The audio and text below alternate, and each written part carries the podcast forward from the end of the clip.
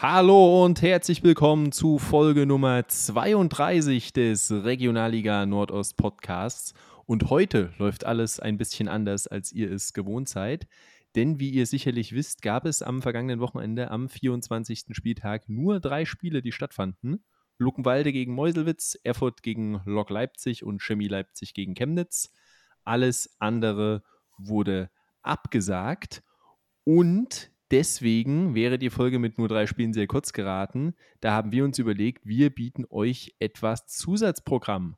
Und deswegen gibt es vor, bevor wir dazu kommen, dass wir über den 24. Spieltag reden und auf den 25. schauen, noch zwei Interviews für euch. Den Anfang machen gleich Biane und ich. Wir sprechen mal über die dritte Liga und natürlich mit Fokus auf die Nordostvertreter und wie es da in Sachen Abstieg aussieht. Und anschließend gibt es ein Interview mit Markus und Benjamin. Die reden über die Situation in der Regionalliga Bayern, weil ja der Meister der Regionalliga Bayern in den Playoff-Spielen auf den Nordostmeister trifft.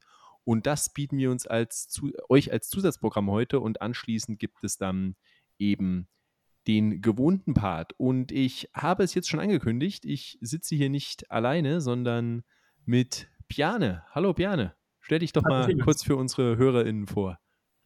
Ja, genau. Ich bin Bjarne. Ich, bin, ich komme aus Oldenburg, bin daher natürlich diese Saison nach 25 Jahren mal wieder mit dem VfB im Profifußball und verfolge leider Gottes den Abschiedskampf der dritten Liga dieses Jahr sehr intensiv, äh, in dem der VfB, wie zu erwarten war, jetzt doch ähm, sehr tief äh, drin steckt. Genau. Genau. Für dich natürlich leider, für uns ist das gar nicht so schlecht, denn dadurch haben wir einen absoluten Experten für den Abstiegskampf. Denn, wie ihr wisst, ähm, können ja in der Regionalliga Nordost eine Mannschaft nur absteigen, es können aber auch vier absteigen. Und das hängt einmal davon ab, was der Meister in der Relegation macht und ob und wie viele Mannschaften aus der dritten Liga absteigen. Und schon mal vorweggegriffen, ich sag mal, die Situation ist, aus 6 mach 4 bei den Absteigern, sechs Mannschaften unten, vier davon wird es erwischen und dar darunter sind zwei Nordostvertreter. Darüber reden wir dann gleich, aber insgesamt sind ja vier Nordostvertreter in der dritten Liga aktiv in dieser Saison und zwei davon haben mit dem Abstieg nichts mehr zu tun, zumindest. Und auf die wollen wir auch ganz kurz blicken, um das hier vollständig zu machen. Und wir beginnen mal mit der bestplatzierten Mannschaft. Auf Platz 6 mit 44 Punkten momentan ist Dynamo Dresden. Das hört sich ja erstmal nach Mittelfeld an, aber wenn man jetzt noch bedenkt, dass der zweitplatzierte Freiburg 2 nicht aufsteigen darf, ähm, sind es zwei Punkte Rückstand auf den Relegationsplatz 4 momentan und drei Punkte Rückstand auf den direkten Aufstiegsplatz 3. Dynamo Dresden jetzt am Wochenende schon mal als Info für euch nebenher. Wir nehmen jetzt Montagabend auf. Ähm, die Folge wird ja wie gewohnt Mittwoch kommen. Das heißt, am Dienstag gab es dann schon Spiele in der dritten Liga über die wir hier reden, da wissen wir natürlich nicht, was passiert und beziehen uns jetzt mit dem letzten Spieltag auf den 26. Spieltag. Dynamo Dresden hat den Spieltag abgeschlossen, zu Gast bei einem Abstiegskandidaten übrigens, bei Borussia Dortmund 2 und konnte die Partie nach einem furiosen Start mit 3 zu 1 gewinnen. Und Bjane, traust du denn Dynamo Dresden zu, den direkten Wiederaufstieg zu schaffen? Ich denke schon. Also man muss es zumindest wieder in Betracht ziehen. Ich würde sagen, es war, sah lange nicht danach aus, gerade Oktober, Herbst. Ähm, ja, doch ziemlich gekriselt, jetzt in die Abschiedssorgen geraten, aber jetzt wieder richtig gut drauf. In diesem Jahr, ich glaube, als einzige Mannschaft noch ungeschlagen in der dritten Liga. Zuletzt in Dortmund ähm, souverän gewonnen, davor der Derby-Sieg gegen Aue. Ähm, ich glaube, da ist jetzt einiges drin. Sie sind zusammen mit Osnabrück, würde ich sagen, da vorne die formstärkste Mannschaft. Und mindestens der Relegationsplatz sollte schon drin sein, glaube ich. Ja, also traust du da Dresden und Osnabrück den Weg nach oben zu? Osnabrück ist Vierter, Fünfter Waldhof Mannheim, Dritter dann der SVW in Wiesbaden, alles ganz eng zusammen. Und vorne, wenn sie auch zurzeit jetzt ihre erste kleinere Schwächephase haben, mit souveränem Abstand die SV Elversberg, die wird wohl keiner mehr holen, oder? Nee, das denke ich auch nicht. Jetzt klar, eine kleine, für Elversberg-Verhältnis in dieser Saison, eine kleine Krise. Ähm, aber ich denke, die spielen auch, sie spielen zu stark, sie haben einen zu großen Vorsprung, als dass da noch äh, was anbrennen sollte. Dahinter wird spannend, auch W in Wiesbaden, würde ich sagen, ist jetzt nicht in der allerbesten Verfassung, haben jetzt auch gegen Osnabrück wieder verloren, äh, gegen Saarbrücken verloren. und dann wird es hinterspannend. Osnabrück ist super in Form, ähnlich wie Dynamo. Ähm, ich denke, von den vier, die vier werden es wohl werden. Klar, Waldhof Mannheim hat auch ihre Auswärtsschwäche jetzt abgelegt, wird konstanter, ähm, will sicherlich auch da vorne noch ähm, angreifen. Aber ich, ich, denke schon, dass Dynamo da gute Chancen hat, wenn sie den aktuellen Lauf halten. Von der Qualität her, von der Qualität des Kaders her, denke ich, ist das ein Aufstiegsaspirant. Ähm, jetzt kriegen sie es auch langsam auf den Platz. Ähm, das sieht gut aus im Moment. Ja, und das wird eng, sagen wir mal so, aber mit dem Abstieg wird Dynamo definitiv nichts zu tun haben. Also Regionalliga Nordost-Relevanz ist da nicht gegeben. Aber du hast es jetzt schon angesprochen, den Derby-Sieg gegen Erzgebirge Aue. Und die sind momentan die zweitbeste Mannschaft aus dem Nordosten in der dritten Liga, stehen auf Platz 13, nachdem sie jetzt gegen den Tabellennachbarn Rot-Weiß Essen gewinnen konnten. Und zwischendurch war Aue ja ganz unten, auch wochenlang auf dem letzten Tabellenplatz. Und jetzt haben sie sich dann gefangen, seitdem Pavel Dotschew wieder als Trainer im Erzgebirge zurück ist. Und ja, ich sag mal so, äh, vor der Pause hätte man sicherlich auch über Aue als Abstiegskandidat reden müssen. Aber diese Sorgen haben sie sich wohl komplett entledigt. Momentan neun Punkte Vorsprung auf den ersten direkten Abstiegsplatz. Ja, das würde ich auch sagen, definitiv. Unter, unter Pavel Dotschew jetzt echt einer der besten Teams der Liga. Ähm, wenn man jetzt auf die Formtabelle guckt, der letzten zehn Spieltage sind sie, glaube ich, auf Platz vier. Also da spielen sie jedenfalls ähm, in ganz anderen Sphären, als die Tabelle jetzt aussagt. Haben ja total Fehlstart hingelegt, dass das Experiment mit Rost, dem Bayreuther Aufstiegstrainer, ähm, ja, ist, ist misslungen, haben dann auch viel Unruhe im Verein, Helge Leonard äh, den Verein verlassen. Ähm, aber haben sich jetzt wieder gefunden, spielen ähm, bei weitem nicht wie ein Abschiedskandidat, sind tabellarisch natürlich noch nicht allzu weit von den Abschiedsringen entfernt, aber du hast es angesprochen, das Punktepolster ist, ist groß, ähm, die spielerische Leistung ist, ist konstant da. Das wird mit dem Abstiegs, äh, da wird mit dem Abstiegskampf nichts mehr anbrennen und das wird wahrscheinlich eine Saison im Mittelfeld ähm, für Aue, genau, womit man nach, den, nach dem schwierigen Saisonstart sicherlich zufrieden sein wird, unterm Strich. Ja, definitiv damit würde ich sagen, haben wir auch mal kurz über diese beiden Mannschaften geredet und kommen jetzt zum eigentlichen Kernthema, nämlich aus dem Thema aus 6 mach 4 oder aus 6 mach 2, je nachdem, wie man es sehen will. Denn sechs Mannschaften kämpfen darum, die Plätze 15 und 16 zu belegen und eben nicht abzusteigen. Denn wenn man mal schaut, auf Platz 14 der Tabelle ist Rot-Weiß Essen mit 32 Punkten und 15. ist dann der Hallische FC mit 25 Punkten, also dann eine 7 Punkte Lücke und dann ist es ganz eng. 15. momentan Halle mit 25 Punkten, 16. Bayreuth auch mit 25 Punkten, 17. Borussia Dortmund 2 mit 24 Punkten, 18. mit 24 Punkten ist der FSV Zwickau, 19. dann mit 21 Punkten der SV Meppen und 20. mit ebenfalls 21 Punkten ist der VfB Oldenburg. Also diese sechs sind da ganz, ganz eng zusammen und ich würde sagen, wir fangen jetzt einfach mal von oben nach unten an. Jetzt haben wir schon äh, oben mit Dresden und mit Aue angefangen und schauen mal auf den Hallischen FC als allererstes, der momentan jetzt auf dem 15. Tabellenplatz steht, sich nach oben gearbeitet hat da reicht dann eben auch manchmal ein einfacher Punktgewinn, wie jetzt das 2 zu 2 am vergangenen Wochenende nach 0 zu 2 Rückstand gegen den SC Verl. Und Halle hat ja auch einen Trainerwechsel vorgenommen ähm, vor nicht allzu langer Zeit. Und ja, hat der gefruchtet? Ja, das kann man definitiv so sagen ich meine, also mit dem Trainerwechsel, das wird sich durchziehen, wahrscheinlich durch die, äh, durch die Vereine von den sechs zu jetzt zu besprechenden Mannschaften haben das ja fünf gemacht. Ähm, aber man muss sagen, es hat Halle auf jeden Fall gefruchtet. Es ist klarer Aufwärtstrend zu sehen. Seit vier Spiele sind es jetzt, seit äh, Sretoristic übernommen hat. Keine Niederlage seitdem. Ähm, dazu wichtige Siege eben in Oldenburg, äh, gegen Oldenburg in Hannover ähm, bei seinem Debüt, als man in Unterzahl sogar gewann. Aber auch in Meppen ist ein wichtiges Spiel im Abschiedskampf gewonnen ja, dazwischen Punkte gegen 68 und jetzt das angesprochene 2 zu 2 gegen Fell, als man auch nach einem 0 zu 2 noch äh, zurückkam und einen verdienten Auswärtspunkt sicherte. Also das sieht im Moment ziemlich gut aus. Das sollte der Trainerwechsel wohl ähm, zumindest vorübergehend ähm, sich gelohnt haben. Ja, sieht erstmal äh, danach aus, dass man sich da wirklich gefangen hat. War ja auch vorher teilweise abenteuerlich 1 zu 7 abgeschossen wurden von Dynamo Dresden beispielsweise. Und jetzt eben, ja, auch mit Big Points gegen direkte Konkurrenten. Vier Partien jetzt für Ristic, zwei Unentschieden gegen Fell und gegen 1860 München, die ja auch in einer abenteuerlichen Form unterwegs sind seit Wochen und Monaten. Und dann eben zwei Siege mit einem Tor auswärts bei direkten Konkurrenten mit Oldenburg und Meppen. Und das sind die Big Points, die sie holen müssen. Wenn ich jetzt hier mal auf den weiteren Spielplan schaue, sie haben auch noch zwei der anderen vor der Brust, Dortmund 2 und Bayreuth, ebenfalls beide auswärts, aber wenn es gegen Oldenburg und Meppen klappt, dann kann natürlich auch das funktionieren und ja, vermutlich werden am Ende des Tages diese direkten Duelle wegweisend sein, wer es schafft und wer nicht, oder?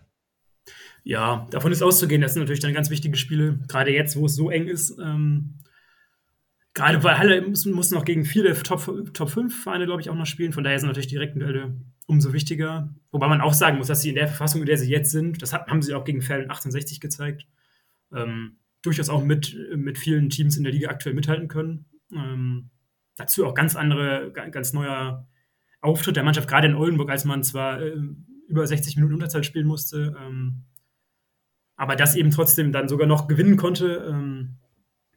Da scheint ein neuer Schwung in der Mannschaft zu sein und auch neuer Kampfgeist und Zusammenhalt. Ja, definitiv, wenn ich jetzt auch einfach nur mal hier so grob über den Kader schaue, da sind ja auch beispielsweise mit Erich Berko, der zuvor unter anderem bei Darmstadt und bei Sandhausen war, oder mit Niklas Kreuzer, doch große bekannte Namen mit im Kader. Also die Qualität, die ist definitiv gegeben. Und Halle somit schon mal momentan natürlich in der besten Ausgangssituation von diesen sechs Vereinen und sagen wir mal so, auf einem guten Weg. Die Nordostvertreter unten, Grüße gehen raus nach Lichtenberg, nach Luckenwalde, nach Meuselwitz, ähm, dürfte es natürlich freuen, wenn Halle die Klasse halten sollte, denn im Zweifel gibt das dann dadurch einen Absteiger weniger. Das heißt, Halle spielt auch für die Kellerkinder der Regionalliga Nordost. Und der Hallische FC ist jetzt erst am letzten Spieltag auf den 15. Platz gesprungen, hat die Spielvereinigung Bayreuth überholt, denn die ist zu Hause unterlegen mit 1 zu 3 gegen Waldhof Mannheim. Gegen das Waldhof Mannheim, das ja zumindest, ich sag mal mindestens bis zur WM-Pause, jedes Heimspiel gefühlt gewonnen hat und jedes Auswärtsspiel verloren hat und äh, jetzt aber auch auswärts spielen kann. Und das war eben ja eine bittere Niederlage für Bayreuth, die jetzt zwei Spiele in Folge verloren haben. Und das nach zwei Siegen in Folge, dem überraschenden 3 zu 2 in Osnabrück und dann dem 5 zu 3 im direkten Duell gegen den FSV Zwickau. Und die nächsten beiden Heimspiele, die nächsten drei Heimspiele Entschuldigung, werden ganz, ganz wegweisend für Bayreuth, denn die nächsten drei Gegner in Heimspielen heißen Oldenburg, Meppen und Halle. Und wie viele Punkte muss Bayreuth aus diesen drei Heimspielen holen, damit sie eine gute Chance auf den Klassenerhalt haben? Ich denke, zwei Siege wären schon, wären schon nicht schlecht für Bayreuth, die ja auch durchaus, ähm, durchaus nicht schlecht spielen zu Hause. Ähm, gerade am nächsten Samstag ähm, das Spiel gegen wirklich super formschwache Oldenburger wird natürlich ähm, eine gute Chance sein für Bayreuth, da zu punkten. Danach muss man schauen. Das sind natürlich ähm, gegen Meppen und Halle ebenfalls wegweisende Spiele. Ähm, gerade Halle jetzt natürlich wieder in guter Form. Auch Meppen, da kommen wir gleich noch drauf, auch im Prinzip ähm, vielleicht im Aufwärtstrend. Ähm, ich glaube, es ist gut für Bayreuth, dass sie die Spiele zu Hause haben, weil sie zu Hause jetzt gegen Waldhof verloren haben, wobei auch da unglücklich. Ansonsten Zwickau schon vor heimischer Größe bezwungen haben. Auch Ingolstadt äh, in, in diesem Jahr schon. Also ich glaube, es sieht im Moment gar nicht schlecht aus für Bayreuth, die sich eben durch die zwei angesprochenen Siege gegen Zwickau und auch dem, dem 3 zu 2 Sieg in Osnabrück nach 0 zu 2 Rückstand jetzt aus den, ähm, aus den Abstiegsringen rausgespielt haben. Ähm, von daher, glaube ich, ist man in Bayreuth aktuell soweit, soweit zufrieden, würde ich sagen. Ich sag mal, ein äh, Pluspunkt für Bayreuth ist sicherlich, man hat bisher die beiden Heimspiele gegen Mannschaften von unten gewonnen. Man hat Dortmund 2 zu Hause besiegt und Zwickau und gegen die anderen drei spielt man noch zu Hause. Äh, Dortmund zweites Rückspiel kommt übrigens auch noch am vorletzten Spieltag, kommt es da zum Showdown. Ähm, dann in Dortmund. Und äh, man darf gespannt sein. Du hattest das ja auch schon angesprochen, fünf von sechs Mannschaften im Abstiegskampf haben ihren Trainer gewechselt im Verlaufe dieser Saison. Bayreuth ist die Ausnahme. Die haben Thomas Kleine an der Seitenlinie seit Saisonbeginn, seitdem er für Timo Rost übernommen hatte, der ja, wie ihr sicherlich alle wisst, dann in Aue ja ein relativ kurzes Intermezzo hatte. Und ja, Bayreuth sicherlich eine der krassesten Außenseiten dieser Saison. Findest du es verständlich, dass man da ruhig bleibt und den Trainer auch hält? Ja, absolut. Also ich würde, ich finde, die Situation mit in Bayreuth ist relativ vergleichbar. Ähm, die Ausgangssituation vor der Saison mit, mit Oldenburg. Beides Neulinge jetzt in der dritten Liga, beide mit kleinem Budget, ähm, mit dem Umfeld, was nicht unbedingt auf Profifußball ähm, schon ausgerichtet ist. Da finde ich es ähm, auf jeden Fall verständlich. Es gibt, glaube ich, finde ich, keinen Grund jetzt für Bayreuth da ähm, Änderungen vorzunehmen. Es war von Anfang an klar, dass man gegen den Abstieg spielen wird. Ähm, das hat mit Thomas Kleine bislang gut geklappt. Würde ich sagen, besser als bei vielen anderen Teams, die jetzt etwas äh, unver, unverhofft da unten drin sind. Ähm, von daher denke ich, ist es da, gibt es da keinen großen Grund, im Moment zu wechseln. Die Mannschaft wirkt soweit stabil, sie ist in kaum einem Spiel chancenlos. Ähm, fällt jetzt ein paar, fällt jetzt wichtige Punkte ein. Die Chance, jetzt wäre natürlich ähm, haben sie die Chance zu Hause da eben noch nachzulegen. Das müssen sie auch machen und dann würde ich sagen, sieht das im Moment gar nicht so schlecht aus für Bayreuth. Ja. Ähm, ein Nachteil, den Bayreuth vielleicht hat, wenn ich jetzt hier mal drauf schaue, das Torverhältnis ist mit minus 23 das schlechteste dieser sechs Mannschaften. Und was ähm, könnte das Probleme machen? Ich denke schon. Also man muss ja nur auf die Tabellenkonstellation schauen. Das sind eben von Platz 15 bis Platz 20 vier Punkte. Ähm, da ist es nicht unwahrscheinlich, dass das Torverhältnis ähm, irgendwie noch relevant sein könnte. Ähm, umso wichtiger wird es jetzt in den direkten Duellen eben zu punkten, um die Konkurrenten dann punktemäßig schon auf Abstand zu halten. Genau. Ja, Punktgleichheit wäre jetzt wahrscheinlich nicht das Optimale für Bayreuth am Saisonende kommen wir vom schwächsten Torverhältnis zum, äh, zur schwächsten Offensive der Liga. Borussia Dortmund 2 mit 24 Punkten auf Platz 17 und ja, jetzt gegen Dresden verloren, trotz Unterstützung von Thomas Meunier in der Stadtelf. Ähm, ja, nach 17 Minuten stand es 0 zu 3. Und so wirklich will es momentan nicht laufen eben, wie es typisch ist für zweite Mannschaften, sehr inkonstant. Man gewinnt 4-0 gegen Waldhof zu Hause und verliert dann gegen, klar, das bockstarke Freiburg 2 und jetzt zu Hause gegen Dresden und ja, die nächsten Tage werden brutal wichtig.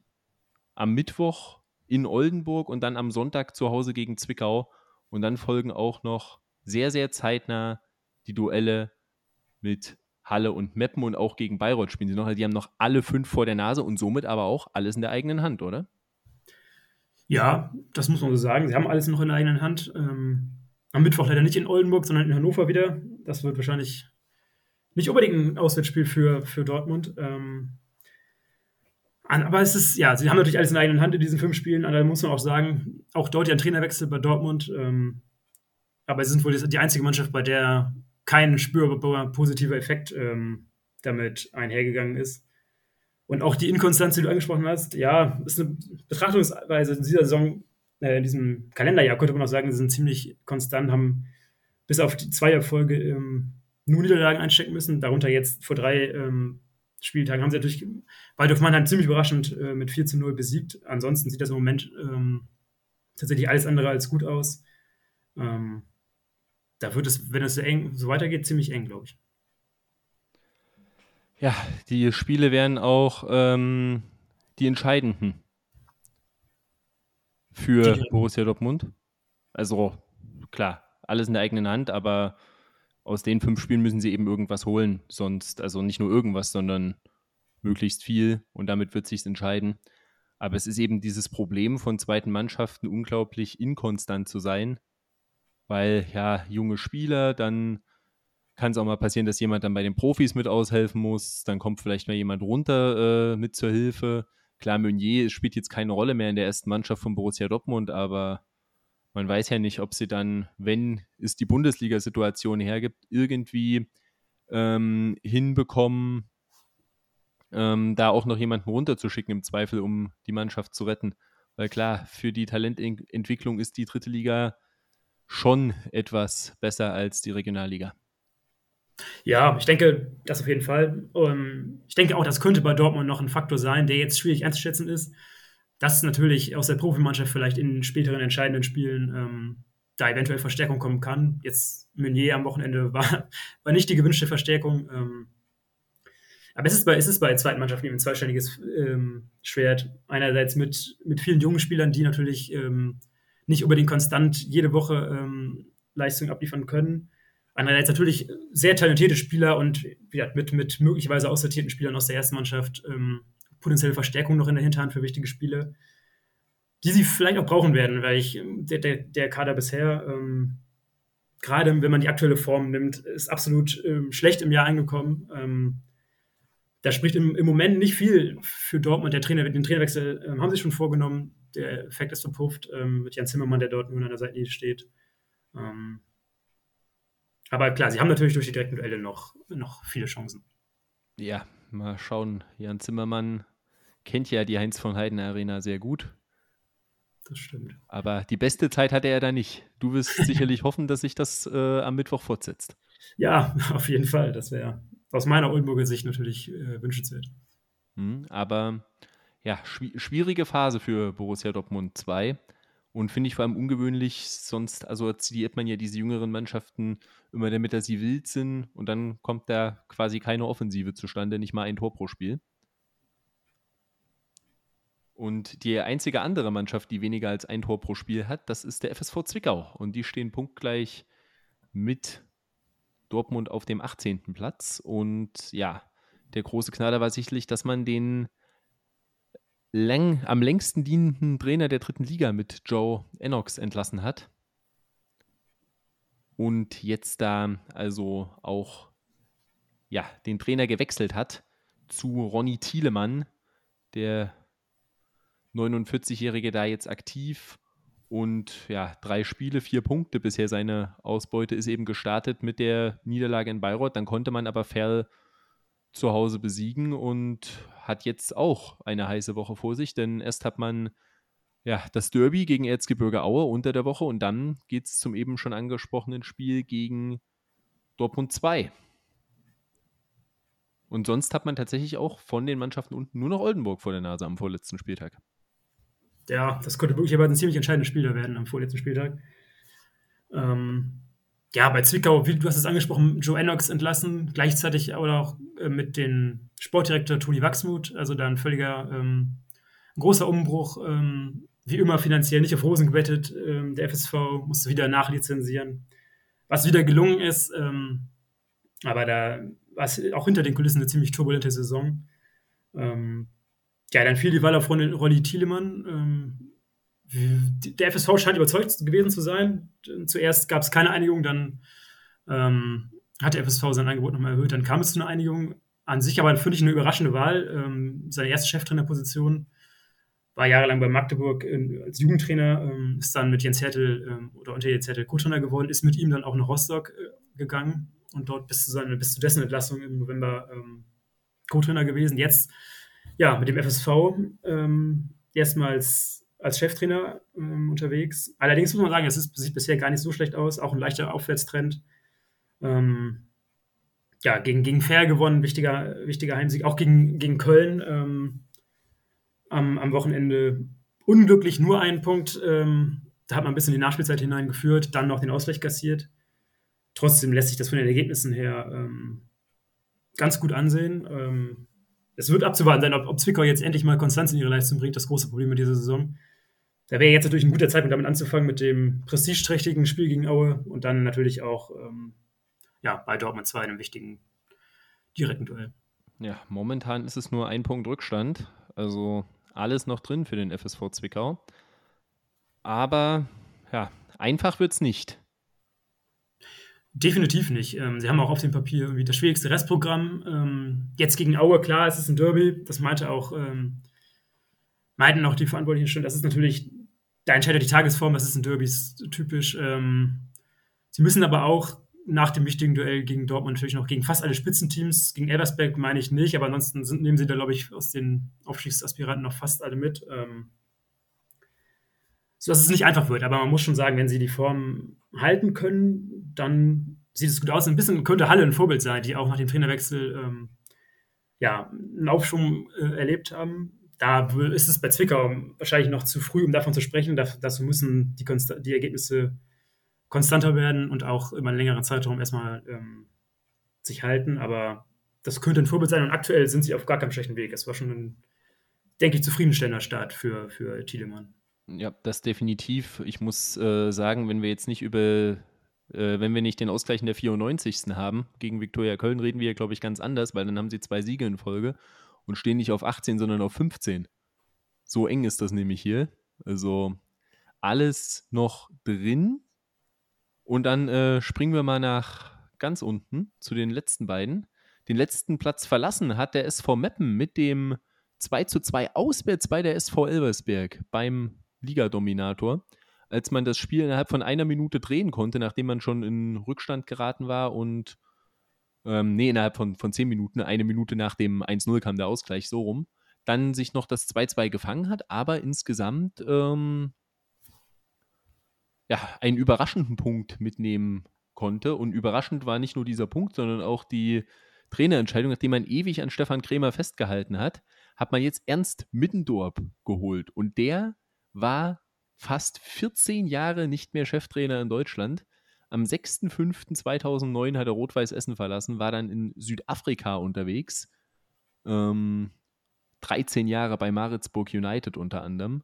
Und jetzt beim SV Meppen in Elversberg, das war sein erstes Spiel. Diese ja überraschende Personalie hat zumindest schon mal einen Punkt gegen den Spitzenreiter eingebracht.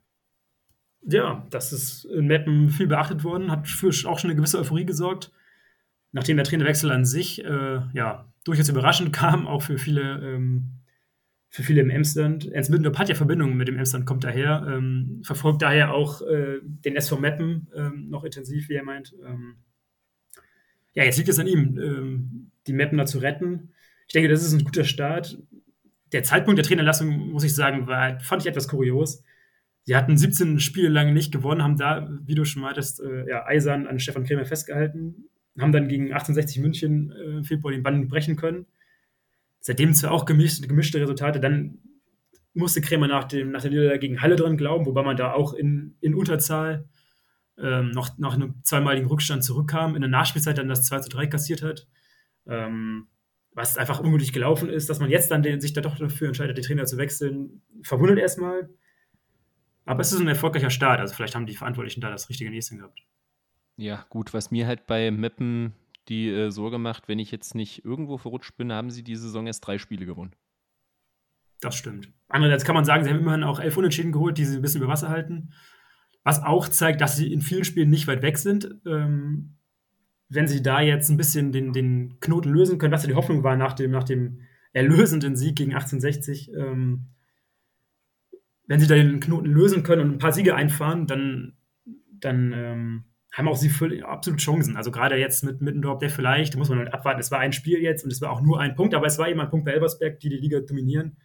Ähm, dann ist das schon noch viel möglich. Also ähm, sie brauchen aber natürlich definitiv ein paar Siege. Mit, mit nur drei Siegen äh, wird das sehr schwer. Ja, diese Unentschieden, zwölf Stück sind äh, bei aller Liebe, aber um da rauszukommen, brauchst du eben die Big Points.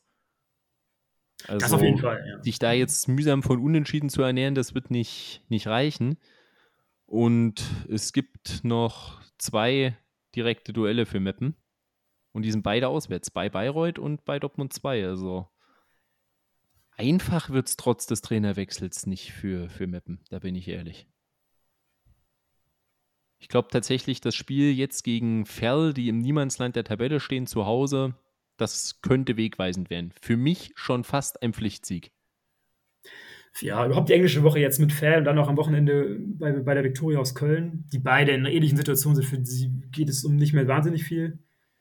das sind zwei Spiele sicherlich. Da, da geht es um viel. Erstmal natürlich, weil sie die Punkte brauchen, weil sie die Siege brauchen. Da geht es auch so ein bisschen darum, natürlich, können sie den Schwung mitnehmen, die jetzt nach dem Trainerwechsel und dem Punkt ähm, jetzt aufgekommen ist. Wenn man, andererseits ist es natürlich eine Chance. Das, geht für, das sind beides schlagbare Teams, gerade Fair zu Hause. Ich glaube, Fair ist ein unangenehmer Gegner, aber vielleicht ist da zu Hause schon noch was drin. Auch bei der Victoria.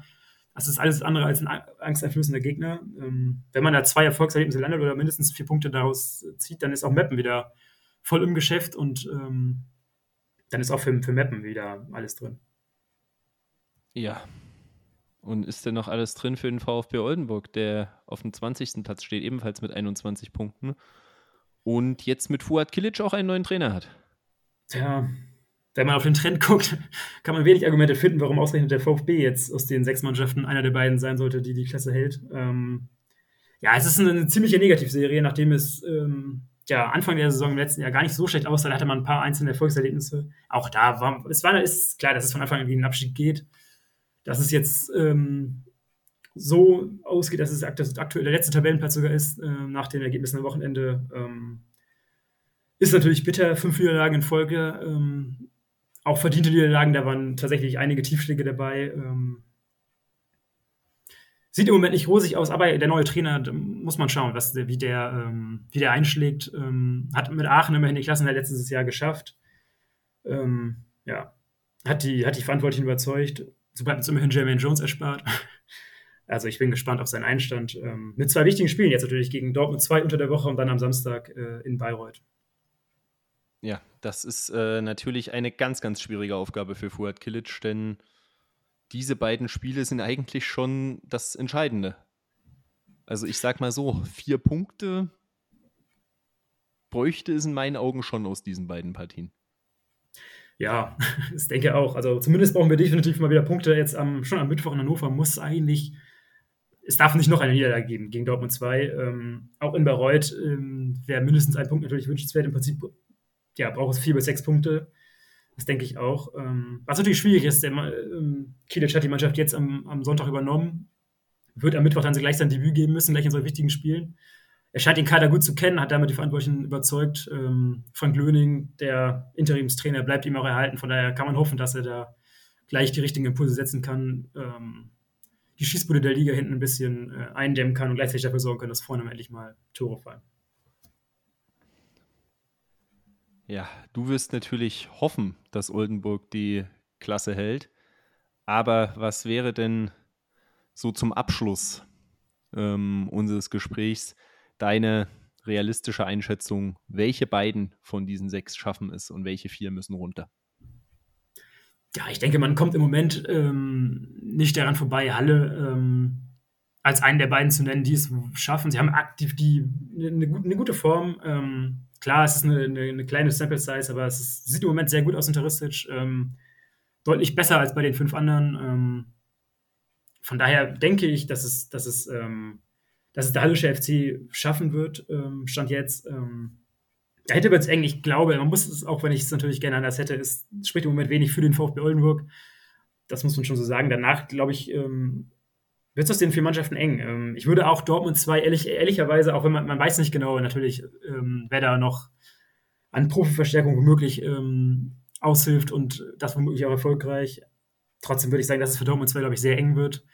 Einfach weil da auch der Trend am schlechtesten ist, weil, ähm, weil es eine unerfahrene Mannschaft ist, die, die nicht unbedingt für den Abschlusskampf der dritten Liga gemacht ist. Ähm, auch wenn sie natürlich, wir haben die direkten Duell angesprochen, da ist noch viel möglich, aber trotzdem würde ich nicht unbedingt an, an Dortmund glauben. Und dann ist es eben ja einer aus dem Trio Bayreuth, Zwickau, Meppen. Ich glaube, Zwickau hat gar nicht so schlechte Chancen, wenn sie sich so ein bisschen, ähm, wenn sie einen ähnlichen Weg gehen können wie Halle ähm, unter dem neuen Trainer. Ähm, das wird vonnöten sein und das wird auch, ist doch die Frage, ob sie das, ob sie das schaffen, weil auch Meppen natürlich in einer ähnlichen, ähm, auf einem ähnlichen Weg ist. Wenn bei Meppen mal ein, zwei ähm, unentschiedene Siege umgewandelt werden können und Mittendorf da eine gewisse Euphorie ähm, erzeugen kann, ist auf dem Map noch viel drin.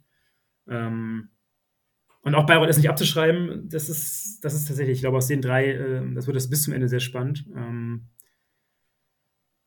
ich glaube, da wird es für Zwickau dann aber schon, ähm, Es, ist, es wird, es wird ähm, ja, die nächsten Spiele werden natürlich für Zwickau sehr entscheidend, ob sie, ob sie da einen gewissen Trend aufbauen können. Wenn sie das schaffen, glaube ich, haben sie gute Chancen. Wenn, wenn nicht, dann wird es, glaube ich, eng. Sie brauchen jetzt ein bisschen Momentum, sie brauchen Konstanz in den Leistungen. Ähm, wenn sie das nicht schaffen, ich glaube auch bei Reut macht es macht immer den unaufgeregsten Eindruck. Ähm, wenn sie es weiterspielen, jetzt in den nächsten Heimspielen vielleicht ihre Heimstärke oder Heimstärke in Anführungsstrichen, aber zumindest haben sie zu Hause ansprechende Leistungen äh, observiert. Ähm, dann kann auch bei Reut das gut schaffen, glaube ich. Da würde ich mich, da würde ich Bayreuth auf Platz 16 tippen. Okay, du sagst, Halle und Bayreuth schaffen es. Ich muss sagen, mir fällt das schwer. Also ich bin einmal dabei. Halle ist für mich äh, die Mannschaft, die mit Abstand am wahrscheinlichsten die Klasse hält. Dann muss ich sagen, momentan habe ich keine allzu große Hoffnung für Borussia Dortmund 2, für Oldenburg und auch nicht für Meppen, weil Meppen einfach erstmal beweisen muss, dass sie gewinnen können. Und ehrlicherweise zwischen Zwickau und Bayreuth, da müsste ich eine Münze werfen, um mich da entscheiden zu können. Das ist äh, so brutal eng. Es wird ganz spannend und der, die Spielvereinigung Bayreuth ist ein gutes Stichwort, denn die ist auch Thema bei unserem Gespräch zwischen Markus und Benjamin über die Regionalliga Bayern, wo auch darüber gefachsimpelt wird, Würzburg oder Unterhaching oder durch irgendein Wunder doch Bayern 2. Wer wird am Ende der Vertreter in den Relegationsspielen gegen den Nordostmeister? Und was die beiden zu sagen haben, das gibt's jetzt. Viel Spaß dabei. So, da sind wir mit dem angekündigten Interview und bei mir ist wieder jemand, den ihr hier schon mal gehört habt, falls ihr in unsere Bonusfolge reingeschnuppert habt zur. Aufstiegsregelung damals. Bei mir ist der gute Benjamin. Hallo, Benjamin. Ja, servus. Danke für die Einladung. Immer schön bei euch zu sein. Genau, Benjamin ist ja Experte für bayerische Fußball, für die Regionalliga Bayern und deswegen nehmen wir das heute mal zum Anlass, da wir ja so viele Spielabsagen in der Nordost am Wochenende hatten, darüber zu sprechen. Aber bevor wir auf die Regionalliga Bayern zu sprechen kommen, gucken wir noch mal kurz in die dritte Liga auf die Spielvereinigung Bayreuth. Die sind ja auch mittendrin im Abstiegskampf und direkte Konkurrent, direkter Konkurrent von Halle und Zwickau und sind da ein Punkt vor Dortmund 2, die momentan der erste Absteiger wären. Und Benjamin, wie stehen denn da in Bayreuth die Chancen, dass sie die Klasse halten können? Ja, also die Chance ist auf jeden Fall da. Zwischendurch hätte ich mal gesagt, hm, das wird so vielleicht zweite Havelse, also vielleicht jetzt nicht ganz so wenig Punkte, aber sie waren ja doch von Anfang an unten drin, was auch erwartet war. Sie haben jetzt in letzter Zeit, seit der Winterpause, eigentlich das sehr gut gemacht, haben ja doch ein paar Spiele gewonnen. Auch Big Points, wie jetzt dieser Auswärtssieg da in Osnabrück, wo sie 0 zu 2 noch ein 3-2 gedreht haben. Also Respekt. Die Chance ist da auf jeden Fall. Es wird schwer bis zum Ende. Ich denke, es wird generell sehr eng bleiben da unten, weil da jetzt noch keiner abgeschlagen ist. Aber Bayreuth hat auf jeden Fall die Chance, die Klasse zu halten. Aber ich denke, dass sie bis zum Ende kämpfen müssen. Ich drücke die Daumen. Klar, ist ein bayerischer Vertreter, ist ein sympathischer Verein. Ich hoffe natürlich, dass sie drin bleiben. Aber es wird schwer. Aber die Chance ist da, definitiv. Da sind wir alle gespannt. Nur um das mal kurz einzuordnen, mhm. Aue war ja auch lang unten drin. Die sind jetzt gerade 14. mit 30 Punkten. Mhm. Und dann folgt eben Bayreuth auf 15 mit 25 und der Tabellenletzte Meppen hat 20 Punkte. Also lass mich jetzt nicht lügen, sechs Mannschaften sind fünf Punkte voneinander getrennt und vier davon steigen ab und zwei kommen eben aus unserem Nordostgebiet und dann wäre da nochmal Bayreuth als bayerischer Vertreter. Ja, spannend, auf jeden Fall. Das stimmt. Das wird wahrscheinlich dann ein Rennen am letzten Spieltag noch sein, wer gerade so die Klasse hält. So oh, zeichnet ja. es sich zumindest ab. Gut. Aber so viel wollen wir nicht über Bayreuth reden. Wir haben uns hier heute getroffen, um mal auf die Regionalliga Bayern so ein bisschen zu gucken. Wie ihr ja, wie ihr ja alle wisst, wird der Sieger, der Meister der Regionalliga Bayern gegen den Meister der Regionalliga Nordost in der Relegation antreten. Und in Bayern gibt es drei Vereine, die einen Lizenzantrag gestellt haben. Das wäre unter anderem die Spielvereinigung Unterhaching, die nach 26 ausgetragenen Partien momentan Erster ist mit 60 Punkten.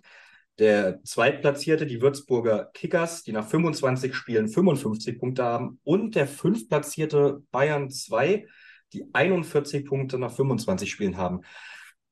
Warum stellt Bayern 2 erstmal so einen Lizenzantrag, aber Nürnberg 2, die auf Platz 3 stehen, und Aschaffenburg, die auf Platz 4 stehen, nicht? Ja, also ich denke, Bayern stellt immer automatisch einen Lizenzantrag, weil die ja jetzt keine Probleme haben, die, die Bedingungen zu erfüllen. Und falls jetzt vielleicht ersten zwei aus finanziellen Gründen nicht hoch dürften, dann würden die beiden Amateure halt nachrücken. Nürnberg 2 hat, meine ich, schon öfters mal verzichtet und dieses Jahr auch wieder, weil, glaube ich, sie sagen, dass die Regionalliga Bayern doch die angemessene Spielklasse jetzt für ihre Talente ist der dritte Liga halt schon aufwendig wäre. Also müsste wahrscheinlich ins Max-Morlock-Stadion umziehen und so. Und ob sich das dann jetzt rentieren würde, auch finanziell, bezweifle ich jetzt. In Aschaffenburg, gut, die sind jetzt einfach auch sportlich zu weit hinten, dass sie jetzt, dass ich Gedanken machen müsste. Die haben sich aber schon mal für die dritte Liga beworben, wenn ich in dieser Corona-Saison. Da waren sie auch, glaube ich, bei Abbruch Erster und haben dann in der Aufstiegsrunde, die es dann in Bayern einmalig gab, sind sie dann an Schweinfurt gescheitert. Also wären die Voraussetzungen theoretisch da in Aschaffenburg, aber diese Saison ist es ja auch sportlich utopisch. Insofern ist es jetzt klar, dass die keinen Lizenzantrag stellen. Also Haching und Würzburg sind die einzigen, die eigentlich mit sportlich realistische Chancen haben. Das stimmt, da zeichnet sich ein Zweikampf ab, oder es ist schon ein Zweikampf, denn der drittplatzierte Nürnberg 2 hat 43 Punkte und ist damit ja. 12 Punkte hinter Würzburg, dem Zweitplatzierten. Aber gut, dass du Finanzen ansprichst. Da kommen wir doch direkt mal ja. zu deinem Lieblingsverein. Am, und jetzt lass mich nicht lügen, 13.02. kam der Bericht beim Kicker, dass die Spielvereinigung Unterhaching plötzlich Zahlungsschwierigkeiten hätte. Man hat ja letztes Jahr durch den Adeyemi-Transfer ich glaube, oder vor, nee, nicht letztes Jahr, vor ein paar Jahren durch den Adeyemi-Transfer auch viel Geld Jahr. bekommen? Doch, letztes also, Jahr, genau, als er zu Dortmund ist. Genau, da hat der Haching 22 Prozent der Ablöse gekriegt, was ja, glaube ich, so 6, 7 Millionen waren. Also es war schon dieser große Batzen, der da im Sommer geflossen ist. Ja, genau. Was, was ist denn da jetzt in den letzten Wochen passiert? Was ist denn da hochgekommen? Ja, also war jetzt für mich auch ein bisschen überraschend. Ich war jetzt nach dem Adeyemi-Transfer auch optimistisch, dass man doch finanziell jetzt vielleicht nicht so super aufgestellt ist, das kann man jetzt regional nicht erwarten, aber zumindest, dass es jetzt reicht, dass man jetzt nicht während der Saison wieder irgendwelche Probleme dann hat und mit Lizenz und sowas ja alles in Haching schon seit Jahren oder eigentlich schon immer wieder weniger gibt. Aber ja, es war ja die Meldung, dass, also im Februar wurde ja bekannt, dass teilweise die Gehälter für Dezember und Januar nicht gezahlt wurden. Also bei Angestellten, aber wohl auch zum Teil bei Spielern. Und ja, das schockt einen natürlich dann schon ein bisschen, weil das ist ja jetzt nicht, nicht gut. Also die Gehälter sollten ja beim Profiverein schon regelmäßig fließen und da war, war dann von akuten Liquiditätsproblemen die Rede und natürlich dann mal gleich in Verbindung, ob man denn überhaupt in die dritte Liga aufsteigen könnte, also ob der DFB überhaupt die Lizenz erteilen würde. Und da hat der Manni Schwabel, der Präsident der Spielvereinigung, ja die Chancen auf 50-50 tituliert. Also jetzt finanziell gesehen. Sportlich ist es wahrscheinlich auch 50-50.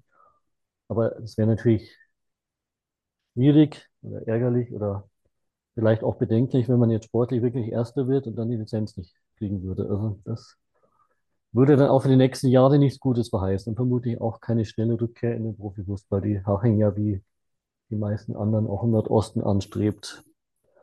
Ja, inzwischen hat es jetzt so ein bisschen gelindert. Also die Gehälter für Dezember und Januar sind jetzt wohl geflossen. Und auch Insolvenz ist jetzt nicht, nicht akut oder so. Also die Saison wird zu Ende gespielt. Also jetzt meiner Kenntnis nach, da ging es halt jetzt vor allem darum, dass Sponsoren nicht, nicht fristgemäß gezahlt haben und dann dadurch auch die Gehälter dann nicht fristgemäß zahlen konnte. Das natürlich mit Corona zu tun, Ukraine-Krieg und die ganzen Krisen, die wir ja haben, ist natürlich für mittelständische Unternehmen oder kleinere, die sich da als Sponsor in Haching engagieren, auch schwierig. Also das ist jetzt noch nicht nur in Haching so, da haben wir jetzt auch in Bayern den Fall beim TSV Rhein am Lech, auch in der Regionalliga, wo der langjährige Sponsor, ein großes Gartencenter, auch angekündigt hat, sein Sponsoring umzustellen. Was im Klartext bedeutet, man möchte nicht mehr so viel Geld ausgeben für Halb-Profi-Fußball, sage ich mal. Und das hat den TSV Rhein ja dann auch ziemlich getroffen. Da war dann auch die Rede davon, dass man sich gleich bis in die Bezirksliga zurückzieht und ja, jetzt spielen sie zumindest mal die Saison zu Ende und dann wird man weitersehen. Aber sag mal, dieser Schnittstelle Amateure, Profifußball ist es halt echt schwierig finanziell. Also ohne Sponsor geht es kaum. Zuschauereinnahmen hat man kaum, Fernsehgelder hat man quasi gar nicht. Also wenn man einen Sponsor hat seit langen Jahren, der dann nicht mehr zahlt oder nicht mehr so viel zahlt, dann wird es schwierig. Und in Haching war es jetzt halt das wäre kleine Sponsoren wohl nicht, nicht zahlen konnten. Und wie es da jetzt weitergeht, weiß man auch nicht. Aber ja, aber auf jeden Fall nicht gut. Also da denkt man sich, als Fan geht es schon wieder los. Also Aching und Geld ist ja eine Sache. Und ja, und die ADG-Millionen, das noch kurz zu erwähnen, ich glaube, so sechs, sieben Millionen waren es wohl, die Haching erhalten hat beim Transfer von Salzburg nach Dortmund und die wurden wohl auch jetzt nur dafür verwendet oder mussten dafür verwendet werden, Löcher zu stopfen, irgendwelche Altschulden, Bankschulden zu tilgen, was jetzt wohl erledigt ist, aber es ist jetzt nicht so, dass man da aus dem Vollen schöpfen kann. Also im Gegenteil, leider nicht. Wäre zu schön. Ja, also das kurz das, was jetzt in den letzten Wochen da publik wurde. Neuen Stand gibt es jetzt auch nicht. Also muss man einfach mal abwarten, wenn es an die Lizenzbeantragung geht, wie dann der Stand ist, dann gibt es vielleicht was Neues. Also, wenn ich dich richtig verstehe, sind die Adiemi-Millionen quasi schon ausgegeben worden und davon ist eigentlich schon nichts mehr da und die Spielergehälter und die Gehälter der Angestellten, die werden jetzt hauptsächlich über das Sponsoring noch bezahlt, wie es eigentlich davor auch schon geplant war. Ja, also so ist das, das ist das, was der Verein oder der Manni Schwabe halt so publik gemacht haben. Also, dass die Adiemi-Millionen zum Schuldenabbau genommen wurden und dass diese akuten Liquiditätsprobleme durch ausbleibende Sponsoring-Einnahmen eigentlich zustande gekommen sind und dass sich das jetzt aber wohl schon teilweise wieder gegeben hat. Also dass da, aber gut, das, das weiß ich jetzt auch nicht im Detail, weil ich bin jetzt keine Einsicht in die Finanzen. Ich kriege das ja auch nur so mit. Aber genau, das ist so der, der Stand, ja. Richtig. Da sind wir mal gespannt, ob die Lizenz dann realistisch bleibt, ob es auch wirklich dann die Chance für Haching gibt, Meister zu werden. Aber vielleicht noch ein Haching-Thema, weil wenn sie Meister werden sollten und in die mhm. Relegation kommen sollten, haben sie ja die Chance aufzusteigen. Und wenn sie aufsteigen, mhm. haben sie dann noch Sandro Wagner an der Seitenlinie? Mhm. Das kam ja auch vor einigen Tagen auf, dass er sich unsicher ist, mhm. ob er dann in Haching bleiben würde. Ja, also ich sage mal, wenn sie aufsteigen, halte ich schon realistisch, dass er bleibt weil sein Ziel ja schon ist, nach oben zu kommen. Es wäre schon eine Liga höher zumindest und hätte dann Aufstieg schon mal als, als Erfolg vorzuweisen. Wenn sie nicht aufsteigen, sportlich, wird schon schwieriger. Wenn sie jetzt finanziell nicht aufsteigen können, denke ich, ist er weg. Also das wird er sich jetzt nicht antun, in so Amateurniveau dann. Aber wenn jetzt wirklich das alles klappt, sportlich und finanziell, könnte ich mir schon vorstellen, dass er bleibt. Außer er kriegt jetzt vielleicht ein Angebot aus der zweiten Liga oder so, weiß ich nicht, aber halte ich jetzt auch nicht für so realistisch im Moment. Muss man, muss man abwarten. Also die Chance, dass er bleibt, ist, denke ich, schon da. Ja gut, dann kommen wir mal kurz zum Sportlichen im Jahr 2023, vor allem bei Unterharing und Würzburg, denn mhm. da können wir ja davon ausgehen, dass einer der beiden Meister wird und zumindest ja. auch einer der beiden mindestens die Lizenz erhält. Und im Jahr 2023 läuft es bei beiden Mannschaften noch nicht so gut. Unterharing hat erst drei, hat drei Spiele gemacht dieses Jahr und Würzburg erst deren zwei, also Pflichtspiele in der Liga. Mhm. Haching hat da 2-1 bei Bayern 2 verloren, 1-0 gegen Fürth 2 gewonnen und 0 1 jetzt am vergangenen Wochenende, glaube ich, gegen Burghausen verloren. Mhm. Und Würzburg, da läuft es noch schlechter. Die haben aus den beiden Spielen nur einen Punkt geholt, bei einem 1 zu 1 gegen Türkgücü und bei einem 2 zu 3 gegen die DJK Filzing. Was ist denn da los bei den Spitzenmannschaften in Bayern? Ja, gut. Also Haching ist ja generell so, dass die Rückrunde meistens schwächer ist als die Hinrunde. Das hat auch schon Tradition. Jetzt zu den einzelnen Spielen. Ähm, die Niederlage gegen die Bayern Amateure, das war eine Last-Minute-Niederlage. Also da hätte man mit bisschen Geschick einen Punkt geholt was auch, was auch verdient oder okay gewesen wäre. Also verdient wahrscheinlich auch sportlich.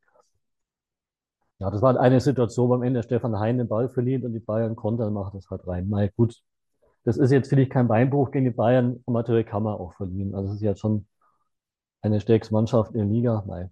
Gut, dann gab es ein 1-0 gegen Reuter für 2 zu Hause. Das ist halt so Kategorie Arbeitssieg. Also das war jetzt, ich habe es jetzt nicht, nicht gesehen, nur die Ausschnitte, aber war jetzt wohl nicht berauschend, aber zumindest gewonnen. Okay, und jetzt gab es am Dienstag, war das am war drei Tagen, war ein Nachholspiel gegen Wackerburghausen. Da hat man im 0 zu 1 verloren und da war die Leistung recht dürftig und die Stimmung ist jetzt auch in Fankreisen so im Forum, muss ich so verfolgt, schon etwas gekippt. Also wenn man, also die Leistungen sind jetzt die ganze Saison nicht so, dass man jetzt sagt, die spielen alles im Grunde Boden. Das, das jetzt nicht. Sie haben aber in der Hinrunde konstant gepunktet und spielen in der Spitzenmannschaft schon viele Siege eingefahren, auch teilweise Rückstände noch gedreht.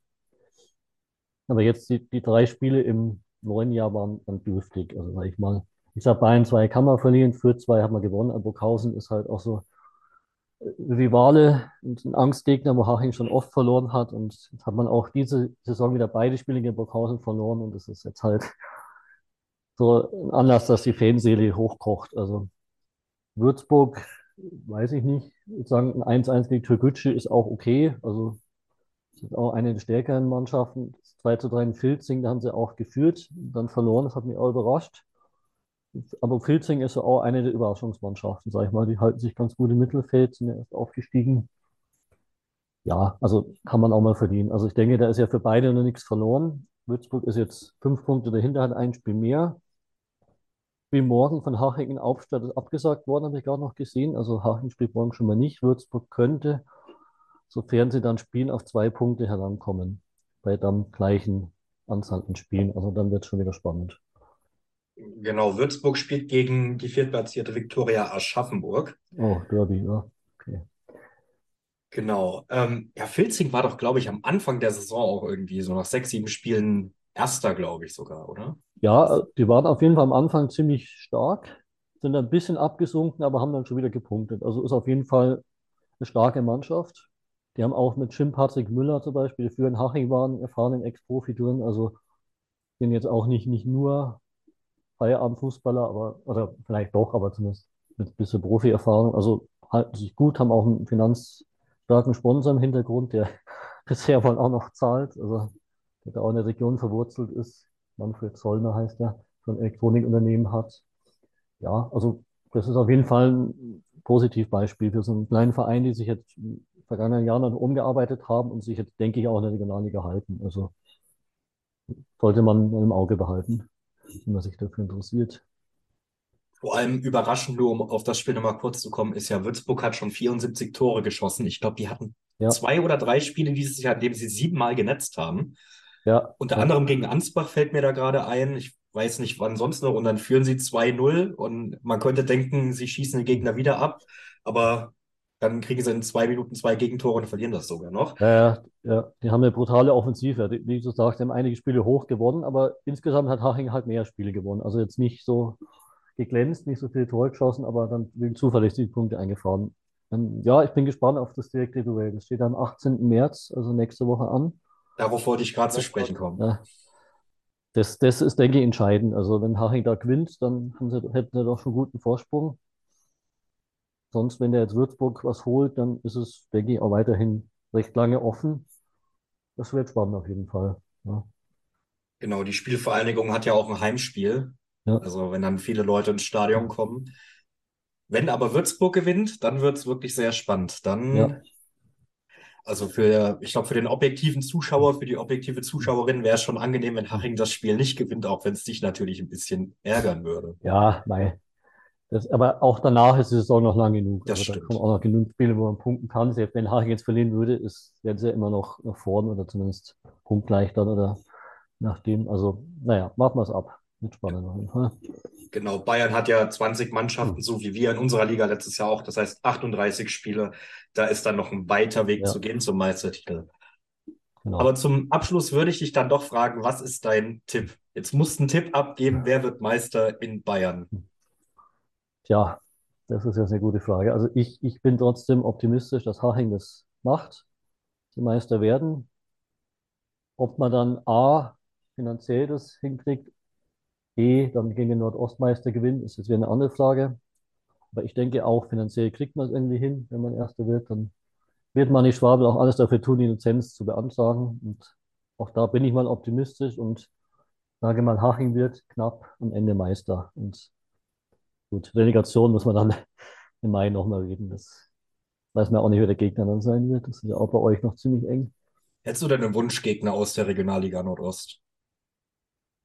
Wunschgegner. Hm. Wo du sagst, das weiß ich nicht. Das Spiel hätte ich gern, da würde ich gerne auswärts dann mitfahren oder irgendwas. Oder? Ja, ich hatte gesagt, ich würde gerne nach Berlin ins Poststadion, aber der BAK steht ja keine Lizenz, weil ich das jetzt nicht genau, ja. habe. Ähm, Erfurt wäre so ein bisschen Revanche, da ist Haching 2015 abgestiegen, da war ich auch dabei. Das war bitter, wenn auch absehbar. Ja, hätte natürlich auch was. Steigerweiß Stadion ist ja auch neu gebaut, also hätte auch was, klar. Ja, Cottbus, weiß ich jetzt nicht, ist kein Verein, den ich jetzt sonderlich mag, also brauche ich jetzt nicht zwingend, aber ich nehme es, wie es kommt, also das ist klar. Auf jeden Fall wird's, würde es ein schwieriges Spiel werden. Also Nordosten schätze ich schon insgesamt stärker wie Bayern eine Staffel und wer da Meister wird, der ist auf jeden Fall stark. Also es wird kein Kinderspiel. Das stimmt wohl und ich glaube, das ist ein guter Satz, um aufzuhören. Wir hören uns ja spätestens im Mai dann wieder, wenn die Relegation ja. ansteht und wir dich dann als Experten wieder begrüßen dürfen. Ich danke dir auf jeden Fall für deine ja, spontane Zeit heute. Gerne. Und ich freue mich schon auf das nächste Interview. Bis dann. Ciao. Bis dann. Ciao. Und nachdem ihr jetzt zwei Interviews gehört habt, reden wir natürlich auch noch, wie am Anfang angekündigt, über den 24. Spieltag, der ja spärlich mit Spielen besät war. Nur drei Partien konnten insgesamt ausgetragen werden. Sechs Ausfälle also.